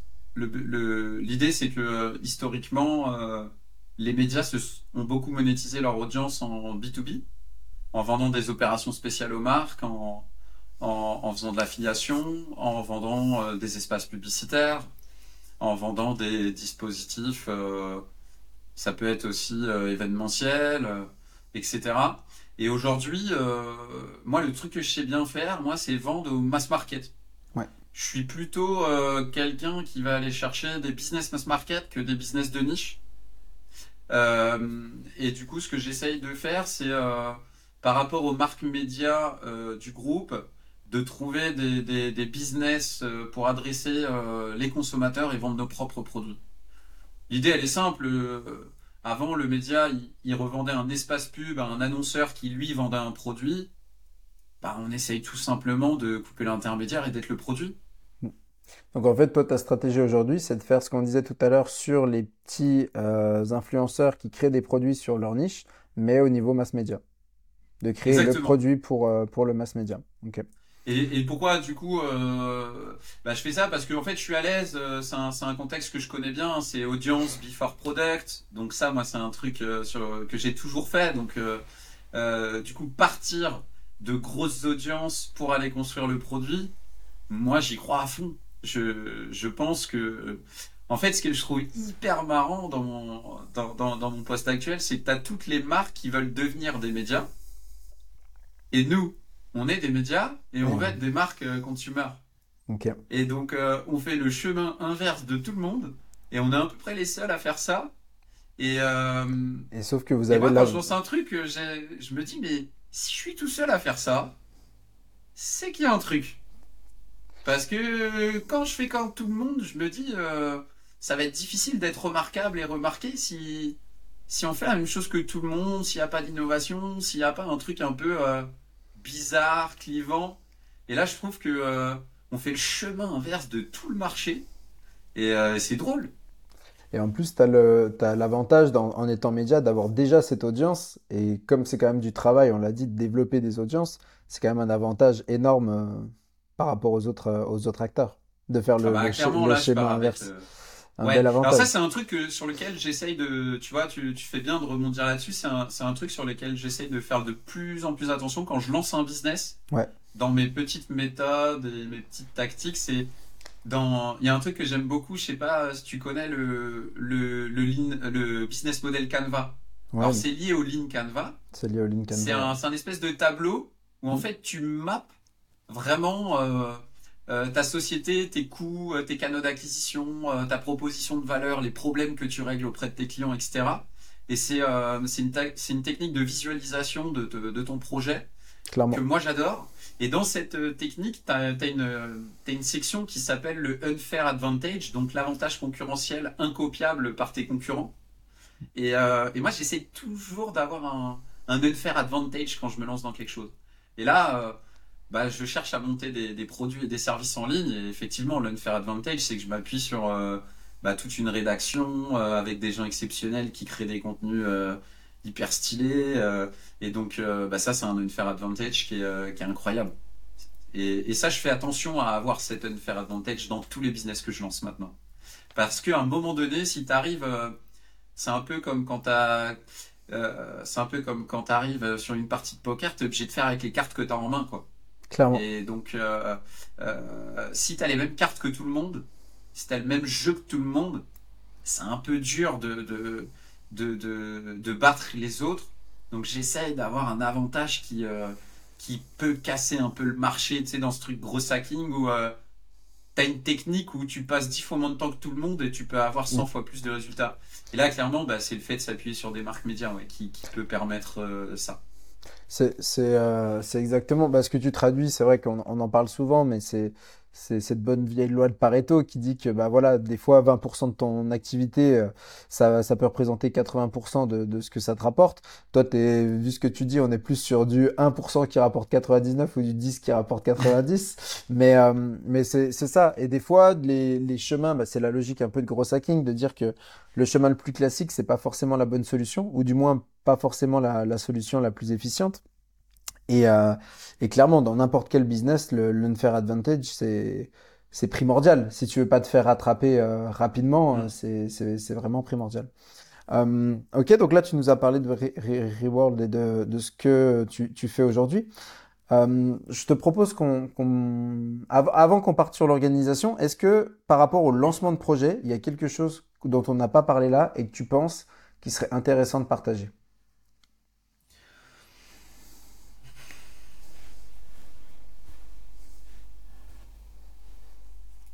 Bah, ouais, le, soyez remarquable. Faites pas comme tout le monde. Alors, j'essaie vraiment de think out of the box. Euh, essaye de, essaye de, de, de, de, trouver le trou dans la raquette. Dans ton, dans ton marché, dans ton secteur. Il y a toujours un trou dans la raquette. Trouve le trou dans la raquette et et montre le produit en face qui, qui répond euh, aux problèmes euh, euh, de, de, de, de, cette, de, de cette opportunité que tu auras identifiée. Donc recherche, le, recherche le trou dans la raquette. Je crois que tu nous as trouvé l'introduction qu'il y aura en début d'épisode pour donner envie d'écouter d'écouter l'épisode en entier. Ouais, clairement, c'est vrai que c'est pas d'être le, le, forcément le plus malin, mais ça le fait d'être, comme tu dis, remarquable, de sortir du lot, d'avoir une un positionnement différenciant, c'est euh, game changer et ça te permet vraiment de, de déclencher en fait de nouvelles opportunités, quoi, quelles qu'elles soient.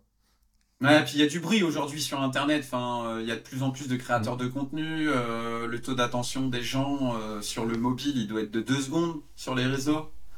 Donc, tu as deux secondes quoi pour pour parler à un internaute aujourd'hui. Ben, en deux secondes, faut être impactant pour que le mec il, s'intéresse à ce que tu fais. Hein. Clairement. Et il faut pas être que un peu impactant. Faut faut être sharp sur Internet. Moi, je dis toujours que sur Internet, faut être agressif parce que sinon, euh, sinon tu, tu, tu, passes inaperçu. Ok. Ouais. Et comment, alors du coup, maintenant que tu nous as dit que tu avais plein de projets, etc., comment tu t'organises maintenant dans, dans, entre tous ces différents projets Alors, euh, vous l'avez compris en, en, en, écoutant, on est bien d'accord qu'aujourd'hui, tu fais pas que des t-shirts et, euh, tu gères pas des médias, tu as, plein d'autres activités à côté, tu as parlé d'agence, tu as parlé de... Euh, il y a même un petit passage, si je dis pas de bêtises, dans l'immobilier aussi. Euh, ouais, ouais, j'entreprends avec mon frère. Ouais, donc euh, je veux bien que tu nous fasses une sorte, tu vois, de, de panel un peu de quelles sont toutes tes activités et comment tu t'organises euh, au sein d'elles. Si tu veux, dans cette partie, on va parler de différentes choses. On va parler d'organisation entre tes différentes structures et euh, entre euh, tes différents projets, mais on va parler surtout aussi de ton organisation personnelle et comment toi tu euh, tu t'organises pour gérer euh, pour pour gérer tout ça, sachant que a priori tu restes quand même un humain, donc tu as aussi des limites entre guillemets, tu as tes 168 heures par semaine comme tout le monde et comment tu gères pour pour faire tout ça quoi? 168, tu as dit? Mmh. Par semaine, 168 heures, 24 x 7, 168. D'accord. Ouais. J'avais jamais calculé comme ça. Je peux te le faire en minutes aussi si tu veux, en secondes. Euh, comment je m'organise? Euh, Donc, euh, bah, d'abord, je peux faire ouais, le point sur les business. Donc, en gros, euh, historiquement, bah, j'ai euh, j'ai une, j'ai une société qui fait, euh, on va dire, j'ai une agence qui s'appelle Verticali. Donc là, on, fait de la gestion de, de campagnes médias pour les grands comptes. Euh, où là, on prend que des, gros gros budgets. J'ai très peu de clients, mais mais c'est que des très gros budgets parce qu'en fait, euh, ce métier, il est, il est, pas très rentable sur les petits. Euh, du coup, pour les petits, bah, maintenant, je vends plutôt ma formation sur les gens qui veulent se développer sur le digital. Je... Donc, j'ai ma formation Écrit World, j'ai mon agence à côté, j'ai une SCI avec mon frère, donc j'entreprends dans l'immobilier. Euh, où là, euh, je fais du, du- de l'achat, rénovation, euh, location ou revente. Euh, à côté de, de ça, euh, j'ai euh, j'ai une autre SCI où je fais, je fais du bureau, donc pas mal, pas mal d'IMO, une holding. Et du coup, comment j'organise tout ça, c'est que j'ai une holding euh, et en dessous, euh, la holding, elle est, directement actionnaire de, des autres sociétés, ce qui permet de, euh, bah voilà, quand j'ai un besoin euh, de, fonds de roulement dans une boîte, je peux très facilement faire un virement depuis la holding, puis abonder le, coût de courant euh, de la société en question. Ça me permet d'optimiser aussi la fiscalité. Et puis de façon que dès que j'ai du pognon, je le réinvestis dans des projets. Donc la holding, c'est vraiment euh, l'outil du multipreneur. Euh, parce que c'est trop bête de, de, de bah, d'encaisser de l'argent, de payer des impôts pour le réinvestir. Enfin, il y a des outils qui sont be- beaucoup plus optimisés pour faire ça. Et, et là, euh, bah, en France, on a. Moi, je trouve que j'ai découvert la holding au bout de quelques années et je trouve Mhm. que bah, on a cet outil qui est, euh, qui est hyper intéressant. Et pour les multipreneurs, on a, on a vraiment un outil sur mesure qui est, qui est parfait et qui nous permet d'avoir un niveau d'imposition qui nous permet en plus d'être euh, d'être concurrentiel sur le marché. Et, et, et ça, c'est une, je trouve que c'est une chance qu'on a. Euh, et ensuite pour le et ensuite bah, les business avec Reworld Media et à terme euh, à terme le but c'est plutôt d'être multipreneur au sein de de, de Reworld Media je vais je, je je sais pas si je vais continuer de multiplier les sociétés en tout cas Ok. aujourd'hui c'est pas le c'est pas l'optique Mhm. sûrement garder euh, la partie immobilier, peut-être agence, mais euh, mais en tout cas le, but là c'est vraiment de se concentrer sur les 10 business units avec euh, avec Reworld puisque là euh, j'ai euh, la possibilité de les développer d'une façon un peu nouvelle pour moi et ce qui me ce qui me motive au quotidien, c'est-à-dire de plus bootstrapper à chaque fois, d'être en moyens réduits. J'ai des moyens un peu plus importants, je peux m'appuyer sur des entrepreneurs, je peux racheter des, des, des, sociétés. Donc là, je me concentre vraiment là-dessus, ça m'éclate. Euh, j'ai une chance de fou d'a- d'avoir eu ce, ce, ce poste avec eux. C'est, je travaille avec des entrepreneurs, rachète des boîtes, c'est c'est le kiff pour quelqu'un qui adore euh, lancer des projets à la volée. Et au quotidien, je m'organise comment Euh, J'utilise Notion. Alors Notion moi, je pour suis, toi. euh, alors au quotidien, je suis zéro notif, Ok, pas de déj, le midi, d'accord. très peu de rendez-vous, euh, des grosses horaires, clairement. C'est quoi les grosses ça horaires peut être euh, 10h du matin, 2h du mat, non-stop. Et sans, enfin, sans contrainte, quoi. Genre euh, 10h, 2h, mais en pur kiff. Ok, Il y a pas de, c'est pas genre euh, tu te forces. Donc euh, ouais, des grosses grosses horaires, du, du de la zéro notif pour être en deep work. J'essaye d'être un maximum dans le flow. Toujours le côté gros sac. Comment en bossant 10 minutes, tu peux être plus productif que le mec qui bosse une heure?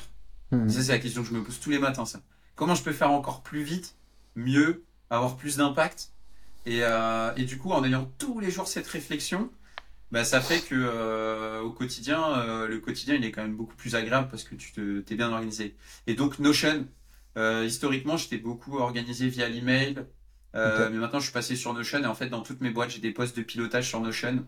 Dans tous les projets de, de World Media aussi, je passe des reporting dessus, euh, des suivis euh, d'OKR euh, sur Notion, statistiques, tout.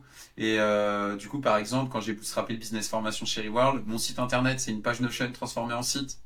Et mon espace membre, c'est une page Notion que je partage quand la personne elle a payé. Donc en fait, toute ma formation, elle est dans mon outil que j'ouvre tous les jours et que gère mes boîtes. Donc en fait, j'ai pas à me connecter à un navigateur pour me connecter à un LMS, me loguer, euh, aller charger une page qui met 3 heures à charger, trouver la section, éditer la page, vérifier le brouillon, mettre en ligne. J'ouvre ma page Notion, je change, tac, c'est en ligne. Donc j'essaye toujours pareil, de trouver l'outil plus simple et, euh, et avoir un gros, une grosse recherche de, de productivité, d'être dans le flow. Donc pas de notif, pas trop de rendez-vous. Je fais pas de déj parce que moi je crois pas au déj, je crois à la prod. Euh, donc euh, je pense que je fais de l'argent quand je suis devant mon ordi, moi pas quand je euh, pas quand je suis en déj. Euh, peut-être là je fais des podcasts avec toi, euh, je fais un podcast, peut-être demain ça me rapportera de l'argent, mais aujourd'hui c'est pas le cas. Donc à fond focus sur la prod, dans le flow et on et on on abat on abat les OKR, on abat les tâches et puis on, on, on répète et on avance. Donc je suis très je suis très besogneux comme mais j'essaye, par contre, dans le quotidien, de le faire avec des outils simples et de, et du coup, c'est besogneux, mais avec du kiff parce que euh, je suis pas noyé dans des gros trucs techniques, euh, euh, je mets pas trois heures à changer la landing page, etc. Donc j'ai rendu le, le digital euh, pour moi euh, hyper enfin, sympathique au quotidien. Ok. Avec ça qui me motive. Avec les outils que tu nous as présentés tout à l'heure ou avec d'autres encore? Avec les outils tout à l'heure et avec Notion. Ok. Donc Notion, c'est vraiment pour toi centraliser tout, enfin tout. tout, est centralisé sur Notion. Ok. Et du coup, comment comment ça arrive? Parce que euh, j'aime bien creuser un peu sur l'organisation. C'est du coup comment ça arrive sur Notion? Notion, on a compris, tu mets tout dedans, mais comment ça arrive sur ton Notion tu vois? Comment tu t'organises pour euh, noter tes tâches, tes priorités? Comment tu t'organises au jour le jour euh, pour savoir ce que tu dois faire, tu vois, chaque journée? Bah dans Notion, je, je divise, euh, donc c'est un, un, un, poste de pilotage où euh, j'ai mes catégories, tu vois, les sujets commerciaux, les sujets marketing, les sujets admin, euh, les sujets liés à, la, à la RH, etc. Donc je, je catégorise un peu, je découpe la boîte en, en catégories sur Notion. Mhm. je me, moi, je me fixe mes propres OKR. Quand on est entrepreneur, pour moi, il, il faut se faire des OKR. Est-ce que tu peux, juste pour ceux qui nous écoutent, euh, réexpliquer concrètement ce que c'est un OKR C'est une, un, théorie hein, de management euh, américaine qui a été appliquée par euh, chez Google, chez beaucoup de, de, de, des grosses sociétés de la Silicon Valley, des gros succès des dernières années dans le digital. En fait, c'est le fait de dire que pour être à l'aise dans son quotidien, que tu sois salarié en fait ou entrepreneur, eh ben il faut que tu aies des objectifs clairs plutôt sur un horizon trois mois en général. Après, on peut les faire au mois, mais euh, en général, c'est plutôt sur trois mois. Et ces objectifs, ils doivent être vraiment mesurables. C'est-à-dire, c'est pas genre je dois développer mes réseaux sociaux. Ça, c'est pas un OKR.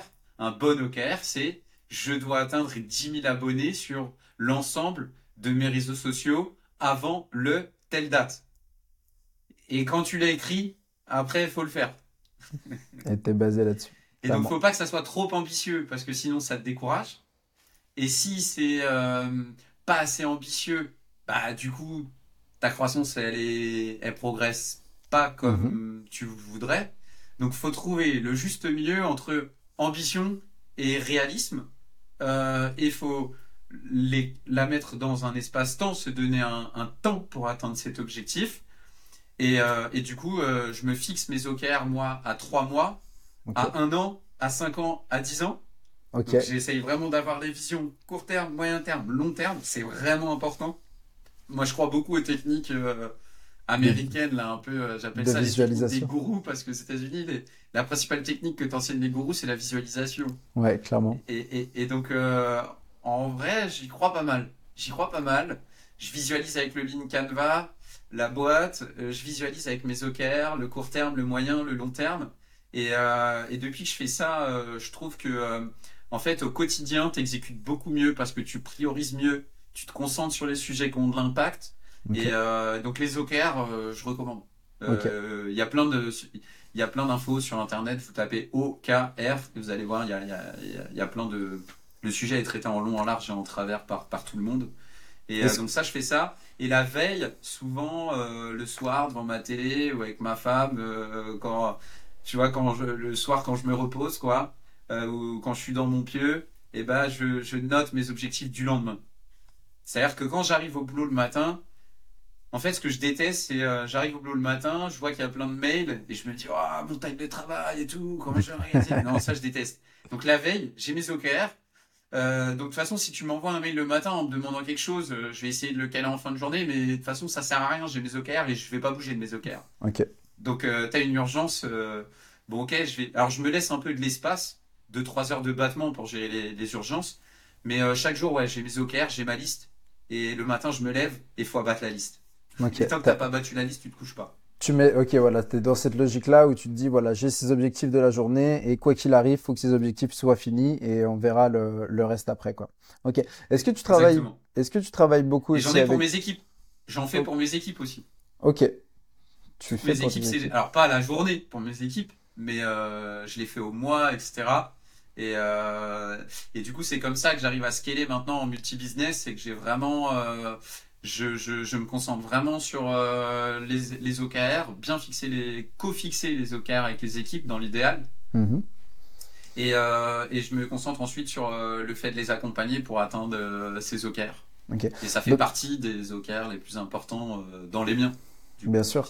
Et du coup, dans tes, dans tes objectifs, c'est-à-dire que, on va dire, tu vas toi définir un OKR qu'ensuite tu vas pouvoir déléguer cet OKR, ou alors non, tu vas, tu vois, bah, est-ce que c'est des OKR différents ça dépend, ouais, ça dépend. Ça, il peut, y a pas de, il y a pas trop de règles. Des fois, euh, je me le mets chez moi et puis je me dis, ah, mais en fait, il serait mieux euh, au sein d'une équipe, etc. Euh. et je prends, maintenant, plus le temps passe mhm. et plus je passe du temps à organiser mes journées, mes objectifs à court moyen terme, les équipes, etc. Parce que je vois que ça rend le scale plus, efficace. Mhm clairement. Et euh, du coup, par rapport à tes équipes, euh, comment tu t'organises avec eux? C'est-à-dire que tu fais des points hebdomadaires, euh, journaliers, tu, tu vois, tu as, as, des responsables dans chaque équipe. Comment on s'organise? Est-ce que déjà tu as des équipes dans tous tes projets ou pas tu vois? Enfin... Bah moi jusqu'à présent, tu vois, j'étais plutôt euh, entrepreneur en small team, j'avais un ou deux associés, donc j'ai jamais allait, euh, tu vois, euh, de, de, des boîtes à plus. ma boîte à l'époque, mon média post caféine, quand je faisais un million de visiteurs jour, là j'avais 7-8 personnes. Mhm. C'est le maximum, je suis monté à 7-8 personnes au max, donc j'ai pas encore connu le scale de, de, de gérer 100 personnes, mais c'est la raison pour laquelle je suis chez Reward aujourd'hui. Euh, j'ai envie qu'on m'apprenne ça. Euh, en fait, ce qui m'intéresse, c'est qu'aujourd'hui, chez World, c'est les, les, les, fondateurs sont encore aux manettes de la boîte et ils ont lancé il y a que 8 ans et en 8 ans, ils sont passés de 0 à, à 1500 personnes. Okay. Euh, donc là, je suis en train d'apprendre le scale avec eux, de, de, de co-scaler avec eux. Et, euh, et du coup, j'ai pas encore euh, euh, la méthode qui se dessine aujourd'hui. C'est un point par semaine d'une heure et ensuite un point un point mensuel. Un J'ai l'impression que ça, euh, c'est une méthode euh, euh, qui peut fonctionner. C'est ce que je vois là autour de moi chez Reworld. Donc j'essaye ça. Et pareil, je vais être dans l'itération.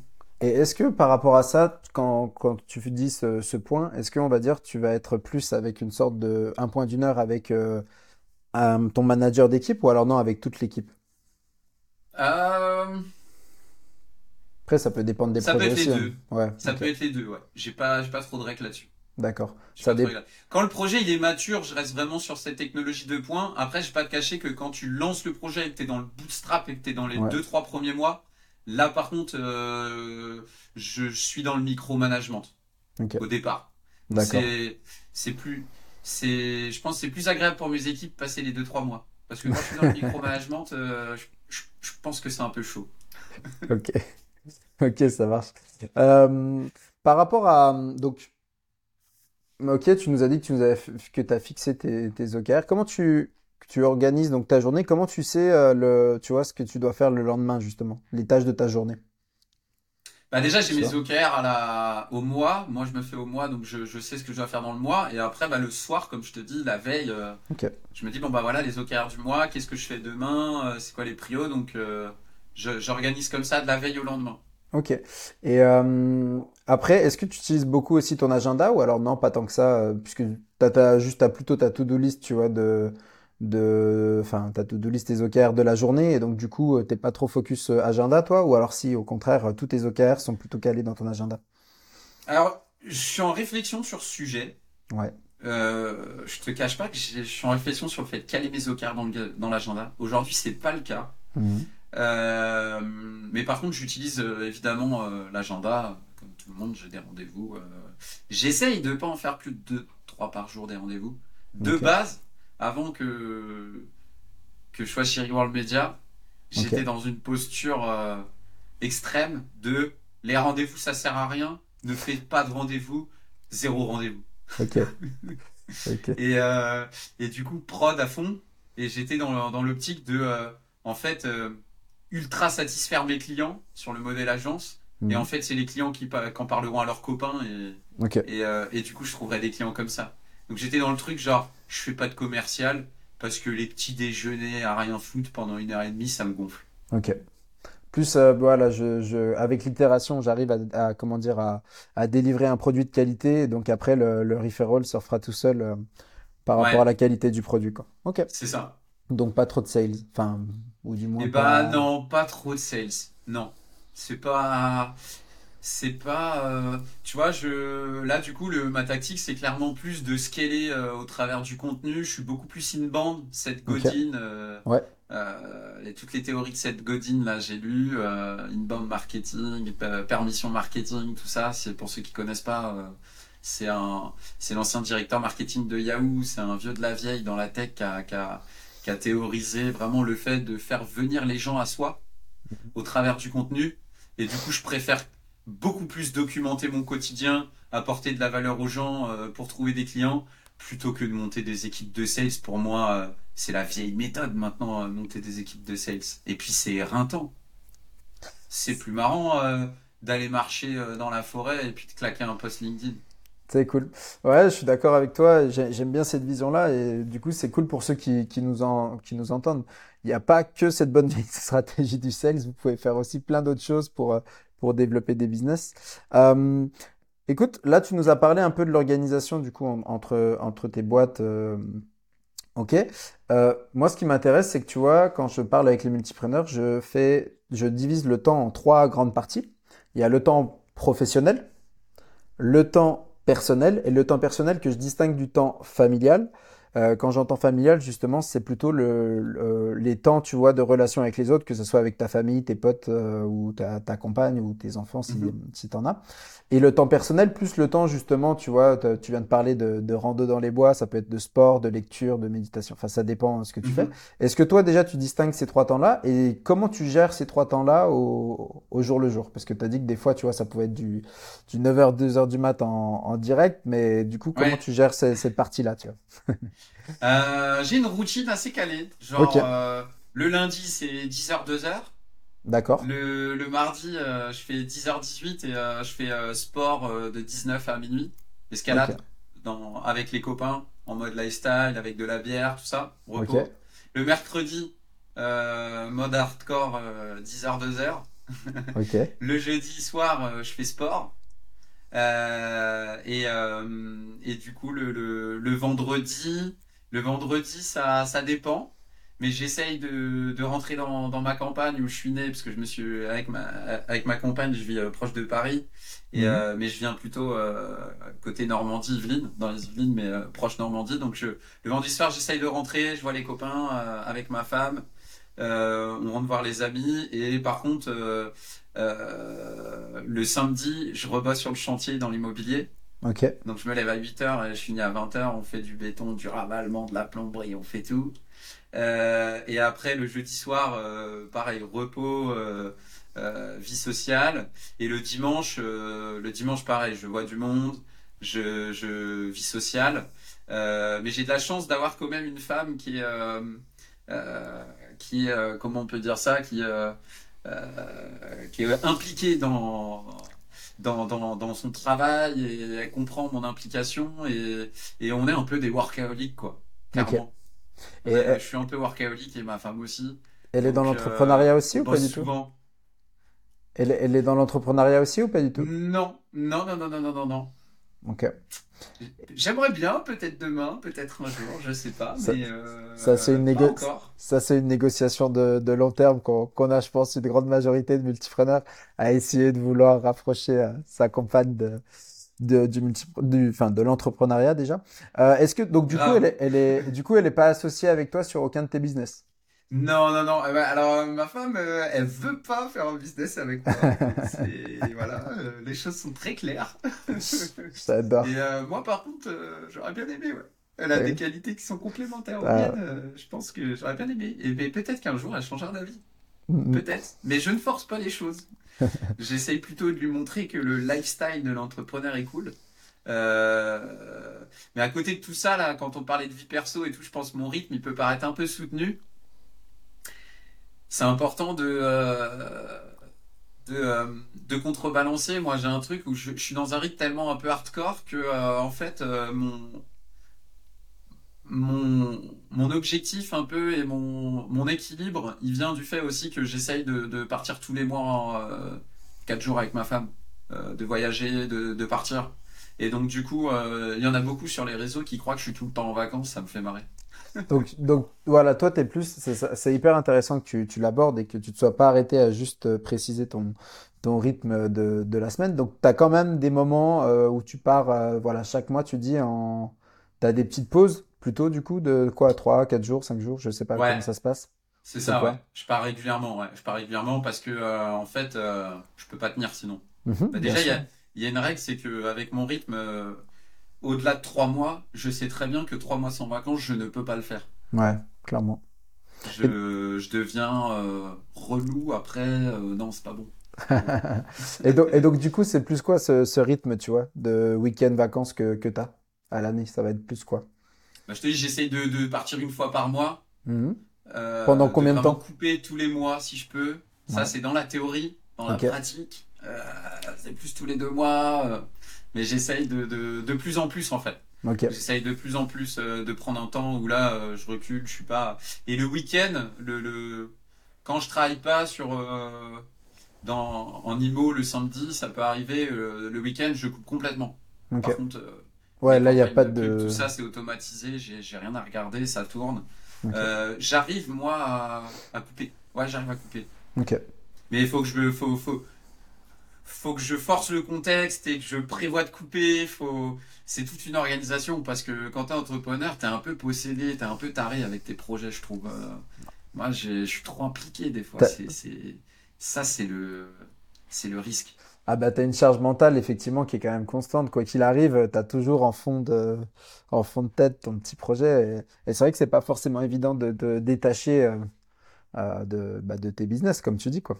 Non, même pour les autres, c'est chiant. Enfin, ma femme, elle peut me parler et d'un coup j'ai une idée sur un business où tu sais, euh, à la con, t'as une idée de post LinkedIn et tout, tu l'écoutes pas, mais c'est horrible quoi. Et après je me dis mais, t'as Thibaut, arrête, déconnecte. Eh ben écoute, j'en profite. J'en profite du coup pour faire une dédicace à, à Anna qui est, qui est ma compagne. Euh, oui, oui, je, je partage ce que dit Thibaut et désolé pour ces petits, ces petits moments de, de justement de ah une idée attends deux secondes deux secondes deux secondes ah ça doit être chiant je me dis mais c'est horrible faut que t'arrêtes de faire ça et et tu sais, tu peux pas t'en empêcher, t'es possédé, t'es un entrepreneur, tu cogites sur ton truc tout le temps, et tu te dis, non mais je suis une personne horrible. et puis, et puis t'es, t'es, là, tu, tu sors un peu, ou tu vois des, quelque chose, et tu dis, ah, ça, ça me fait penser à ça, attends deux secondes, et euh, t'es là, mais non, mais, mais pas là, pas là, attends, non, non, là on était juste en train de faire ça, laisse tomber. C'est pas le moment, mon dieu. Clairement. Ah, j'adore. Euh, écoute, euh, énorme. Tu, enfin, vraiment, tu nous partages plein d'infos. C'est, c'est hyper cool. Euh, il y a toujours une petite, euh, une petite partie, euh, moi, que j'essaye de, de, demander parce que je trouve que des fois, ça, ça peut intéresser et euh, on l'a, on l'a fait. On a parlé de justement l'organisation entre tes différentes structures, société, fiscalité. j'aime bien aussi aborder un peu l'aspect rémunération. Quand je dis rémunération, c'est pas forcément salaire, mais toi aujourd'hui, tu vois, tu vis avec combien ou comment tu t'organises ou tu vois? combien? C'est plusieurs dizaines de cas.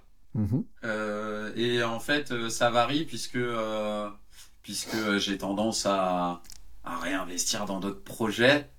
Donc en fait, tu vois, je te dis, je gagne plusieurs dizaines de cas, mais il y a plein de mois où je vais claquer tout mon salaire dans un projet et je vais gagner 1000 euros le mois, dans le mois, quoi. Mhm. Et ça, ça arrive souvent. Très vrai. Clairement, Donc en fait, je, ouais, en fait, je sais pas trop combien je gagne. Je parce que euh, l'argent c'est un moyen de lancer des projets et du coup euh, j'ai pas cette notion de salaire parce que je gagne pas de l'argent pour avoir un salaire, je gagne de l'argent pour lancer des projets. Donc euh, ouais, plusieurs dizaines de cas quand même confortablement. Je vais pas euh, dès le début, vous avez, vous avez compris avec Facebook, je me suis positionné sur les bons canaux. j'ai, j'ai, pour le coup, je sais pas si c'est de la chance, du flair ou de l'analyse de marché. J'ai tendance à pas trop croire la chance Mhm. mais, mais du coup, je m'organise comme ça. Et c'était quoi ta deuxième partie de question, excuse-moi? Non, non, mais écoute, tu, tu y réponds. Je t'avoue que je, cette question, je sais pas encore trop comment l'aborder parce qu'effectivement, le, et encore plus en étant multipreneur, le, j'arrive pas, je vais pas te poser de la question du salaire parce que le salaire, comme tu l'as dit, c'est c'est euh, c'est non significatif quand tu es multipreneur. C'est-à-dire que j'arrive pas encore à bien la poser cette question. Tu vois, on est au, début des Il n'y a pas vraiment de salaire parce que tu vois, par exemple, moi, comme je travaille avec une holding, je me verse ce que je veux en salaire. C'est ça. Euh, et généralement, je me verse juste ce dont j'ai besoin et tout le reste, euh, ma priorité, c'est je réinvestis ou je structure ou je mets dans l'immobilier ou machin. Et bien souvent, je vais me verser 2000 balles dans le mois. C'est tout, je m'en fous. Mm, mm. En euh, fait, euh, vu que la plupart de mon temps, je travaille sur mes projets, en fait, il y a un truc qu'il faut bien comprendre, c'est que quand tu travailles autant, t'as pas le temps de dépenser de l'argent. Donc en fait, t'as beau te la verser, quand tu te la verses, elle reste sur le compte et elle, sort pas. Mm, Donc donc euh, tu l'as, tu l'investis et, et, tu maximises ton plaisir. Et, euh, et euh, alors par rapport à ça, justement, ta holding, tu es sous quel format? C'est une SARL C'est une SAS C'est quoi? Eh bien, ma holding, c'est une SARL. Ok. Et tu disais tout à l'heure qu'elle possédait les parts de, dans tes différentes sociétés.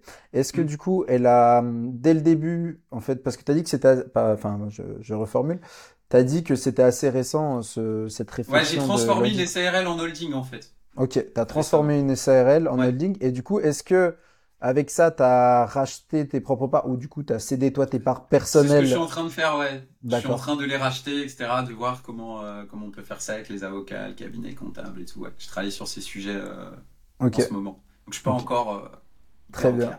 Très bien. Mais, mais, mais, je vois que c'est intéressant, ce truc. Ouais, clairement, clairement. Et puis, c'est c'est tout un enjeu euh, pour, euh, comme tu le disais, c'est euh, c'est hyper intéressant quand tu as tes différents business de pouvoir communiquer de l'un à l'autre et, et, et de, de, pouvoir en fait utiliser la trésor de l'une pour, pour booster ou lancer justement un nouveau projet sur une autre. C'est ça, et puis tu as le côté équilibre. Ouais, clairement, où tu peux te faire un peu plus plaisir, tenter des choses sur un projet et ensuite dire bon, bon, bon, allez, ok, avec celui-là, je récupère avec l'autre. ok. Tu peux avoir des projets d'un côté qui sont en perte et des projets d'un côté tu as beaucoup de bénéfices et du coup tu peux tu peux jouer sur tout ça pour euh, pour pas que sur la boîte tu as plein de bénéfices, tu payes plein d'impôts et mm. après tu plus d'argent en fait pour investir en perte dans une boîte qui perd donc ça te permet vraiment de euh, d'aligner un peu. Ça te permet vraiment de enfin c'est vraiment fait pour les multipreneurs quoi, c'est en vrai euh, la holding c'est fait pour ça quoi. Clairement. Et ouais. Et toi tu dis donc tu te fais accompagner depuis depuis euh, bah, maintenant là. Qu'est-ce qui a fait que tu as commencé à réfléchir à, tout ça? Qu'est-ce qui t'a amené justement à, cette réflexion de, holding? Le fait à un moment de se dire euh, bon bah les petits business où euh, tu es en small team et tout c'est bien tu gagnes très bien ta vie tu t'éclates tu maîtrises ton temps et tout mais l'envie de scaler de monter des grosses boîtes avec des équipes etc le fait de vouloir structurer donc c'est là que je me suis intéressé à ce sujet de, de structuration. Ok hyper intéressant Écoute, le temps passe hyper vite. Euh, euh, il est une heure, euh, ça va faire 1h47 qu'on est ensemble. J'en profite pour faire un petit truc que notre dernier invité a, donné. J'ai bien aimé l'idée. si tu encore là, juste en commentaire, et si tu es, encore là à nous écouter après 1h47, n'hésite pas à réagir sur tous les supports sur lesquels tu verras cet épisode, que ce soit YouTube ou, ou podcast ou autre, en mettant une petite étoile. Pour l'autre podcast, c'était une rose. On va voir du coup qui est arrivé jusque-là. Ça sera un petit, un petit métrix aussi pour, pour voir qui est arrivé jusqu'ici. Donc, balancez des petites étoiles si, euh, si nous aussi on vous en on vous en a donné un petit peu euh, avec, euh, avec ce podcast. Je te propose qu'on passe sur la dernière partie de, de, du podcast, sauf si tu as encore quelque chose à nous dire sur l'organisation. Est-ce qu'il y a quelque chose dans l'organisation, que ce soit entre tes différents business ou dans ton organisation personnelle, qu'on n'a pas abordé et que tu penses qu'on aurait dû aborder ici? Oui, oui, oui. Récemment, euh, il y, a, de ça euh, un an, là, j'ai pris une, une, secrétaire de direction. Pour ne plus gérer aucun papier. Parce qu'en fait, euh, quand tu es multipreneur et que tu commences à avoir quatre boîtes, bah, tu te rends pas trop compte, mais tu passes un temps fou à ouvrir des lettres et à balancer des recommandés, à machin, les URSAF et tout. Donc, j'ai pris cette décision il y a un an, et ça, je crois que c'est la meilleure décision que j'ai prise en tant qu'entrepreneur. C'est, euh, je gère plus aucun papier. Et je, je gère plus mes virements. Je, j'ai plus aucun sujet administratif. Et je me suis rendu compte qu'en fait, ça me, ça me prenait, euh, avec quatre sociétés, tu vois, ça me prenait une semaine dans le mois. Ouais, c'est énorme. Parce que maintenant, quand je le sous-traite, je vois le temps que, que, dispo, quoi. Euh, que la personne passe et qu'elle me facture. Hmm. Et j'aurais jamais pensé qu'en fait, ça me prenait autant de temps. Et donc ça, ça a été la meilleure décision quand, si vous êtes multipreneur, ouais. mais n'hésitez pas, foncez, prenez quelqu'un pour faire les papiers et tout, vous concentrez sur vos business parce que gérer une boîte, c'est déjà dur, en gérer deux, c'est encore plus compliqué, en gérer trois, euh, ça en gérer quatre, euh, tu peux plus, faut, faut une secrétaire. C'est trop, trop, trop time consuming sinon. Donc ça, c'est un choix qui m'a, qui m'a qui a bouleversé mon orga. J'ai gagné en productivité, en sérénité, euh, en, en, kiff. J'ai gagné en kiff de dingue. En fait, je me suis rendu compte que quand t'enlevais cette partie, euh, c'était que du pur kiff euh, tout le mois, quoi. Donc ça, ouais, je vous conseille. Très très bon, très très très belle. Ok, très bon point. Merci de l'avoir partagé, c'est cool. Ça, ça change des petits conseils qu'on peut avoir aussi. autre chose ou on passe aux dernières questions un peu de fin de dernière partie de Allez, c'est parti. Eh ben écoute, euh, pourquoi tu as choisi d'être multipreneur et que tu t'es pas limité à un seul projet? Voilà, un peu facile celle-là. Euh, mais ça, je sais pas comment l'expliquer. Moi, je me lève le matin, je marche dans la rue, je vois une opportunité, j'ai envie de faire un business. C'est ça, ok. Ouais, de toute façon. Je, je sais pas si j'ai choisi d'être comme ça, mais euh, en vrai, moi, c'est né depuis tout petit, je veux être le patron je sais pas, mais depuis tout petit, je veux lancer des projets, je veux être le boss, je veux que ce soit moi qui dirige. Je sais pas, ça a toujours été. Je sais pas l'expliquer. Je me suis jamais la, posé la question de devenir entrepreneur. Moi, depuis que j'ai euh, depuis que j'ai 11 ans, je dis à ma mère, moi, je serai le boss. Donc, euh, jamais. Euh, moi, ça a toujours été quoi. Moi, je me suis jamais vu autre avoir chose, un patron, etc. Machin. Donc, il n'y a pas assez inné, je pense. Ok. Énorme. Et le fait de, de, de, de, faire plein de choses différentes et pas te limiter à un seul projet, tu penses que ça vient de, de quoi? Pareil? Là, ça vient plutôt du fait de, euh, que, que, quand tu mets, quand tu focus, quand hyper focus sur un projet, si tu te plantes, euh, bah, c'est compliqué parce que bah, t'as pas de, t'as pas de route de secours. C'était vraiment mhm. cette idée de sécurité, de se dire que euh, si tu lances plusieurs projets, tu donnes à fond dans plusieurs projets, bah, tu seras toujours sûr d'en avoir un qui marche. Alors évidemment, c'est pas que tout le monde, parce que travailler 12 heures dans la journée, je euh, sais pas combien de fois par semaine, euh, je pense qu'il y en a pas beaucoup comme ça. Euh, mais, mais écoute, moi, c'est ce que j'aime. Ok, trop bien. Juste là, ça me fait penser, j'en profite, désolé, c'était l'autre thème, mais ça me fait penser à ça. tu as dit 12 heures dans la journée. Est-ce que toi, tu es du type à découper tes journées en disant, ben, lundi, c'est tel projet, mardi, c'est tel projet, mercredi, tel projet? Ou pas, du tout? encore, mais c'est un truc sur lequel je réfléchis. Ok. J'ai du mal parce que de base, je suis un gros désorganisé. Mhm. Et c'est qu'avec les années que je suis arrivé à un tel niveau d'orga, euh, ça a été euh, du sacrifice, euh, de la contrainte. Je, je, me suis vraiment, je me suis documenté aussi sur le sujet. J'ai lu des bouquins et tout, et à force j'y arrive.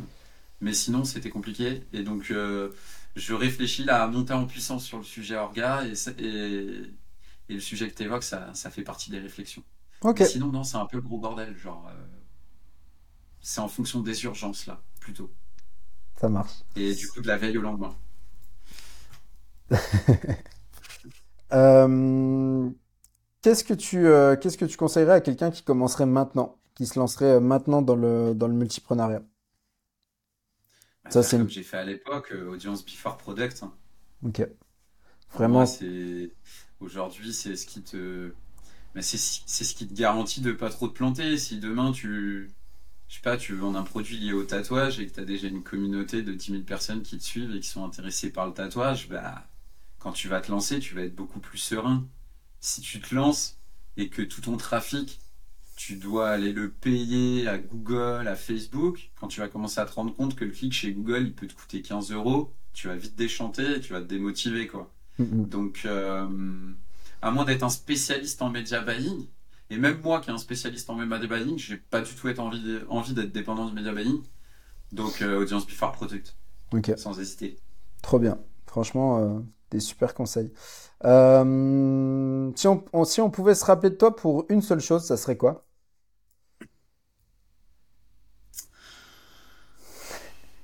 Je t'envoie la patate chaude, à toi de te débrouiller Moi, avec je ça. pense que le, le- mon, mon, euh, non, mon, mon, mon hyper spécialisation, ouais, c'est le, c'est le, le media buy, l'achat média. Ok, Ça, c'est vraiment là où, où je tracte euh, les croissances de mes boîtes. C'est là où j'ai un edge. Et en fait, surtout sur, euh, surtout sur euh, Facebook Ads. Parce qu'en fait, comme je suis sur Facebook depuis 10 ans, l'algo, Ouais, tu le je connais le par connais cœur. par cœur. Mm, mm, T'imagines. Et donc, si on, se- on devait se rappeler donc de Thibaut Trézière, c'est pour justement ton, ton age sur le media buying, quoi. Ok, Ouais, mais puis là, c'est ce que je fais chez Reward. Je vais monter un trading desk et, euh, qui va fournir des clients euh, aux entrepreneurs, des business B2C. Donc, je reste là-dedans. Ça, c'est vraiment mon, euh, ouais, c'est vraiment mon skills que j'ai masterisé, on va dire. ok.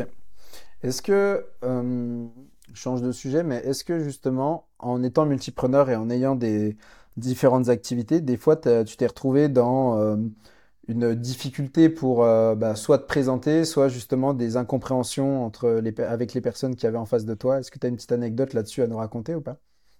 Ouais, totalement, ouais. Ben, en fait, euh, on, l'a dit avant de commencer ce podcast, là. Moi, je, j'avais jamais théorisé cette notion de multipreneur avant de, de, voir ta bio sur LinkedIn. Et en fait, quand j'ai vu, euh, quand j'ai vu cette posture, je me suis dit, c'est ça que je fais. Et, euh, et donc euh, maintenant, je pense que euh, tu me l'as dit même ce matin que j'ai changé ma bio et que je suis parti un peu sur cette posture. Et ouais, je pense que euh, aujourd'hui c'est ça, J'aurais dû poser un copywriting dessus. c'est clair. J'adore. Tu as lancé la tendance, Ouais, mais tu- en vrai, c'est rigolo parce que t'es pas le seul. qui c'est que j'ai vu aussi qui a utilisé ce terme? Bah, j'ai dû recevoir une, euh, une newsletter euh, d'Hugo Benz euh, aujourd'hui. Et euh, justement, je l'ai reçu déjà dans, dans ce podcast. Et c'est vrai que pareil, il a dit euh, multipreneur et tout. J'étais, ah, ah, ça commence, ça commence à faire son chemin, ça commence à faire son chemin. Donc c'est cool. Euh, et bon, tu tu nous as parlé de, de plusieurs livres, donc euh, je vois que t'as, tu as l'air de d'aimer lire quand même un peu. Tu nous as parlé du Lean Star- du Lean, euh, du, du Lean.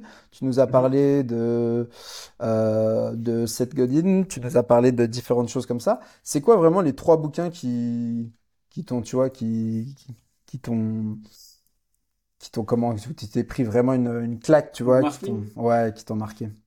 Bon, je vais pas être original pour le premier, on va passer vite, mais. Sapiens euh, Ok, de, de Har- Harari, je crois, c'est ça? Bon, bah, ça, ça m'a, ça m'a vraiment marqué parce que j'aime bien la psycho. Quand tu fais du marketing, ouais, tu t'intéresses forcément beaucoup à la psycho parce que, euh, parce que c'est très lié. Donc Sapiens, euh, j'ai vraiment bien aimé. Après, euh, euh, un livre qui a, qui a, qui est un peu contre-intuitif dans son site, mais qui s'appelle Comment se faire des, des amis de Dale Carnegie, ouais, euh, ok. qui est un boss de l'influence et de la manipulation.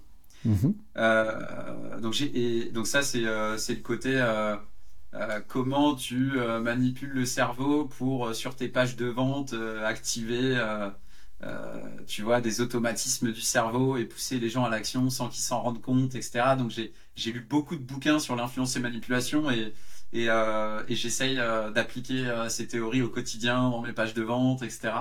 Ah Donc ça Dale Carnegie j'aime beaucoup. Euh, et qu'est-ce que je peux te donner euh, Qu'est-ce que je peux te donner euh, comme autre euh, bouquin ouais, les, les, les lois du pouvoir, les 48 lois du pouvoir de, de Robert Greene.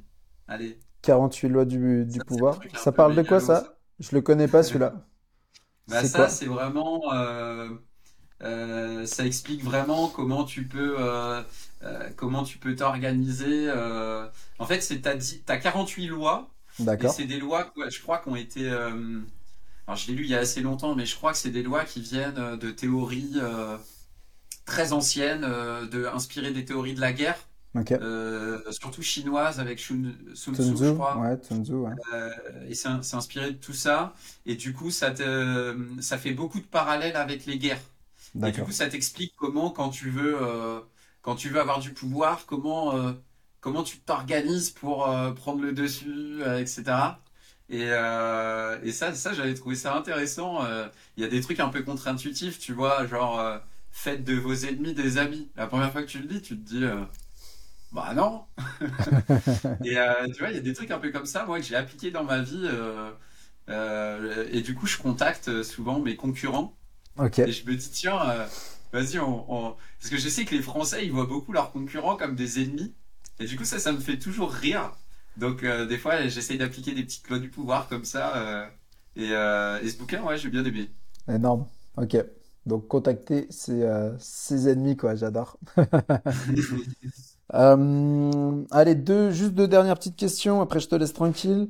Euh, est-ce que tu as trois autres multipreneurs que tu me conseilles d'inviter pour la prochaine fois? Trois autres multipreneurs. Ouais. Euh, ah, j'ai pas de nom en particulier, mais en vrai, les, les gens qui vont, enfin, les, les personnes qui vont être top of mind, euh, ça va être un peu ceux que tu vas pouvoir croiser sur LinkedIn et qui prennent la parole, un peu comme, comme toi tu m'as interpellé. Donc, je pense que, bah, il y en a beaucoup là, des multipreneurs sur LinkedIn, euh, qui documentent leur aventure et, euh, non, j'ai pas trois personnes en particulier. Moi, je considère qu'on peut apprendre de tout le monde et, euh, j'aime beaucoup échanger, donc, euh, non, pas de nom en particulier, mais, euh, mais je pense que je pense qu'on a, on a l'embarras du choix. Il y a beaucoup de personnes qui, euh, qui font plusieurs business en même temps et, Mhm. et, et, et, et qui, euh, qui ont plein de choses à raconter. Ok. Bah alors du coup, je te reformule la même question un peu différemment. Est-ce que euh, dans ton entourage, tu penses qu'il y a des personnes qui sont pas forcément médiatisées et que qui ont justement plusieurs projets et qui ça serait peut-être intéressant, tu vois, soit parce qu'ils ont euh, une manière de faire euh, différente ou, ou autre, mais tu vois, des multipreneurs comme ça que tu penses que ça serait peut-être intéressant pour eux de, Honnêtement, j'en ai pas trop autour de moi. hein. C'est, euh, c'est pas. euh, on en voit un peu sur, Li- sur, le, sur LinkedIn. On en, on en voit quelques-uns, mais c'est pas. euh, non, autour de moi, j'ai pas de, j'ai pas de multipreneurs. Ok. Après, les, les multipreneurs que je vais avoir autour de moi, ça va plutôt être au sein de Reworld, puisque Mhm. les big boss, ils ont, ils ont plusieurs boîtes, etc.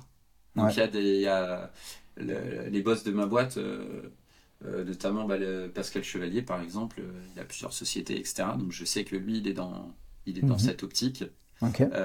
Donc non, non, pas de, pareil, pas de, pas de modèle euh, et de personnes autour de moi qui, qui, euh, qui fait spécifiquement ça. Ok, ça marche. Euh, dernière question, où est-ce qu'on te retrouve? Si on veut rentrer en contact avec toi ou quoi? Ah bah alors, euh, LinkedIn, euh, Instagram, euh, principalement. euh, voilà. ok. Email. Instagram, email. Ok. On mettra de toute façon hein, tout, tout ça dans tout, tout, même les sujets qu'on a abordés en description de, de cet épisode. Écoute, on a passé deux heures ensemble. Euh, merci beaucoup pour tout ce que tu nous as transmis. Ça a été euh, riche en informations. J'espère que tu as passé un bon moment.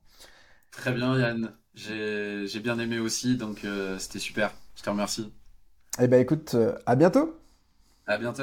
Félicitations, tu es arrivé au bout de cet épisode. S'il t'a plu, n'hésite pas à prendre 15 secondes pour nous laisser 5 étoiles sur Apple Podcast ou la plateforme de ton choix et à partager cet épisode autour de toi. Ça nous aide vraiment à faire connaître ce podcast. En attendant, je te donne rendez-vous sur ma newsletter Multipreneur, le lien est dans la description, où tu découvriras chaque semaine des contenus actionnables pour lancer tes projets, t'organiser tout en profitant de la vie.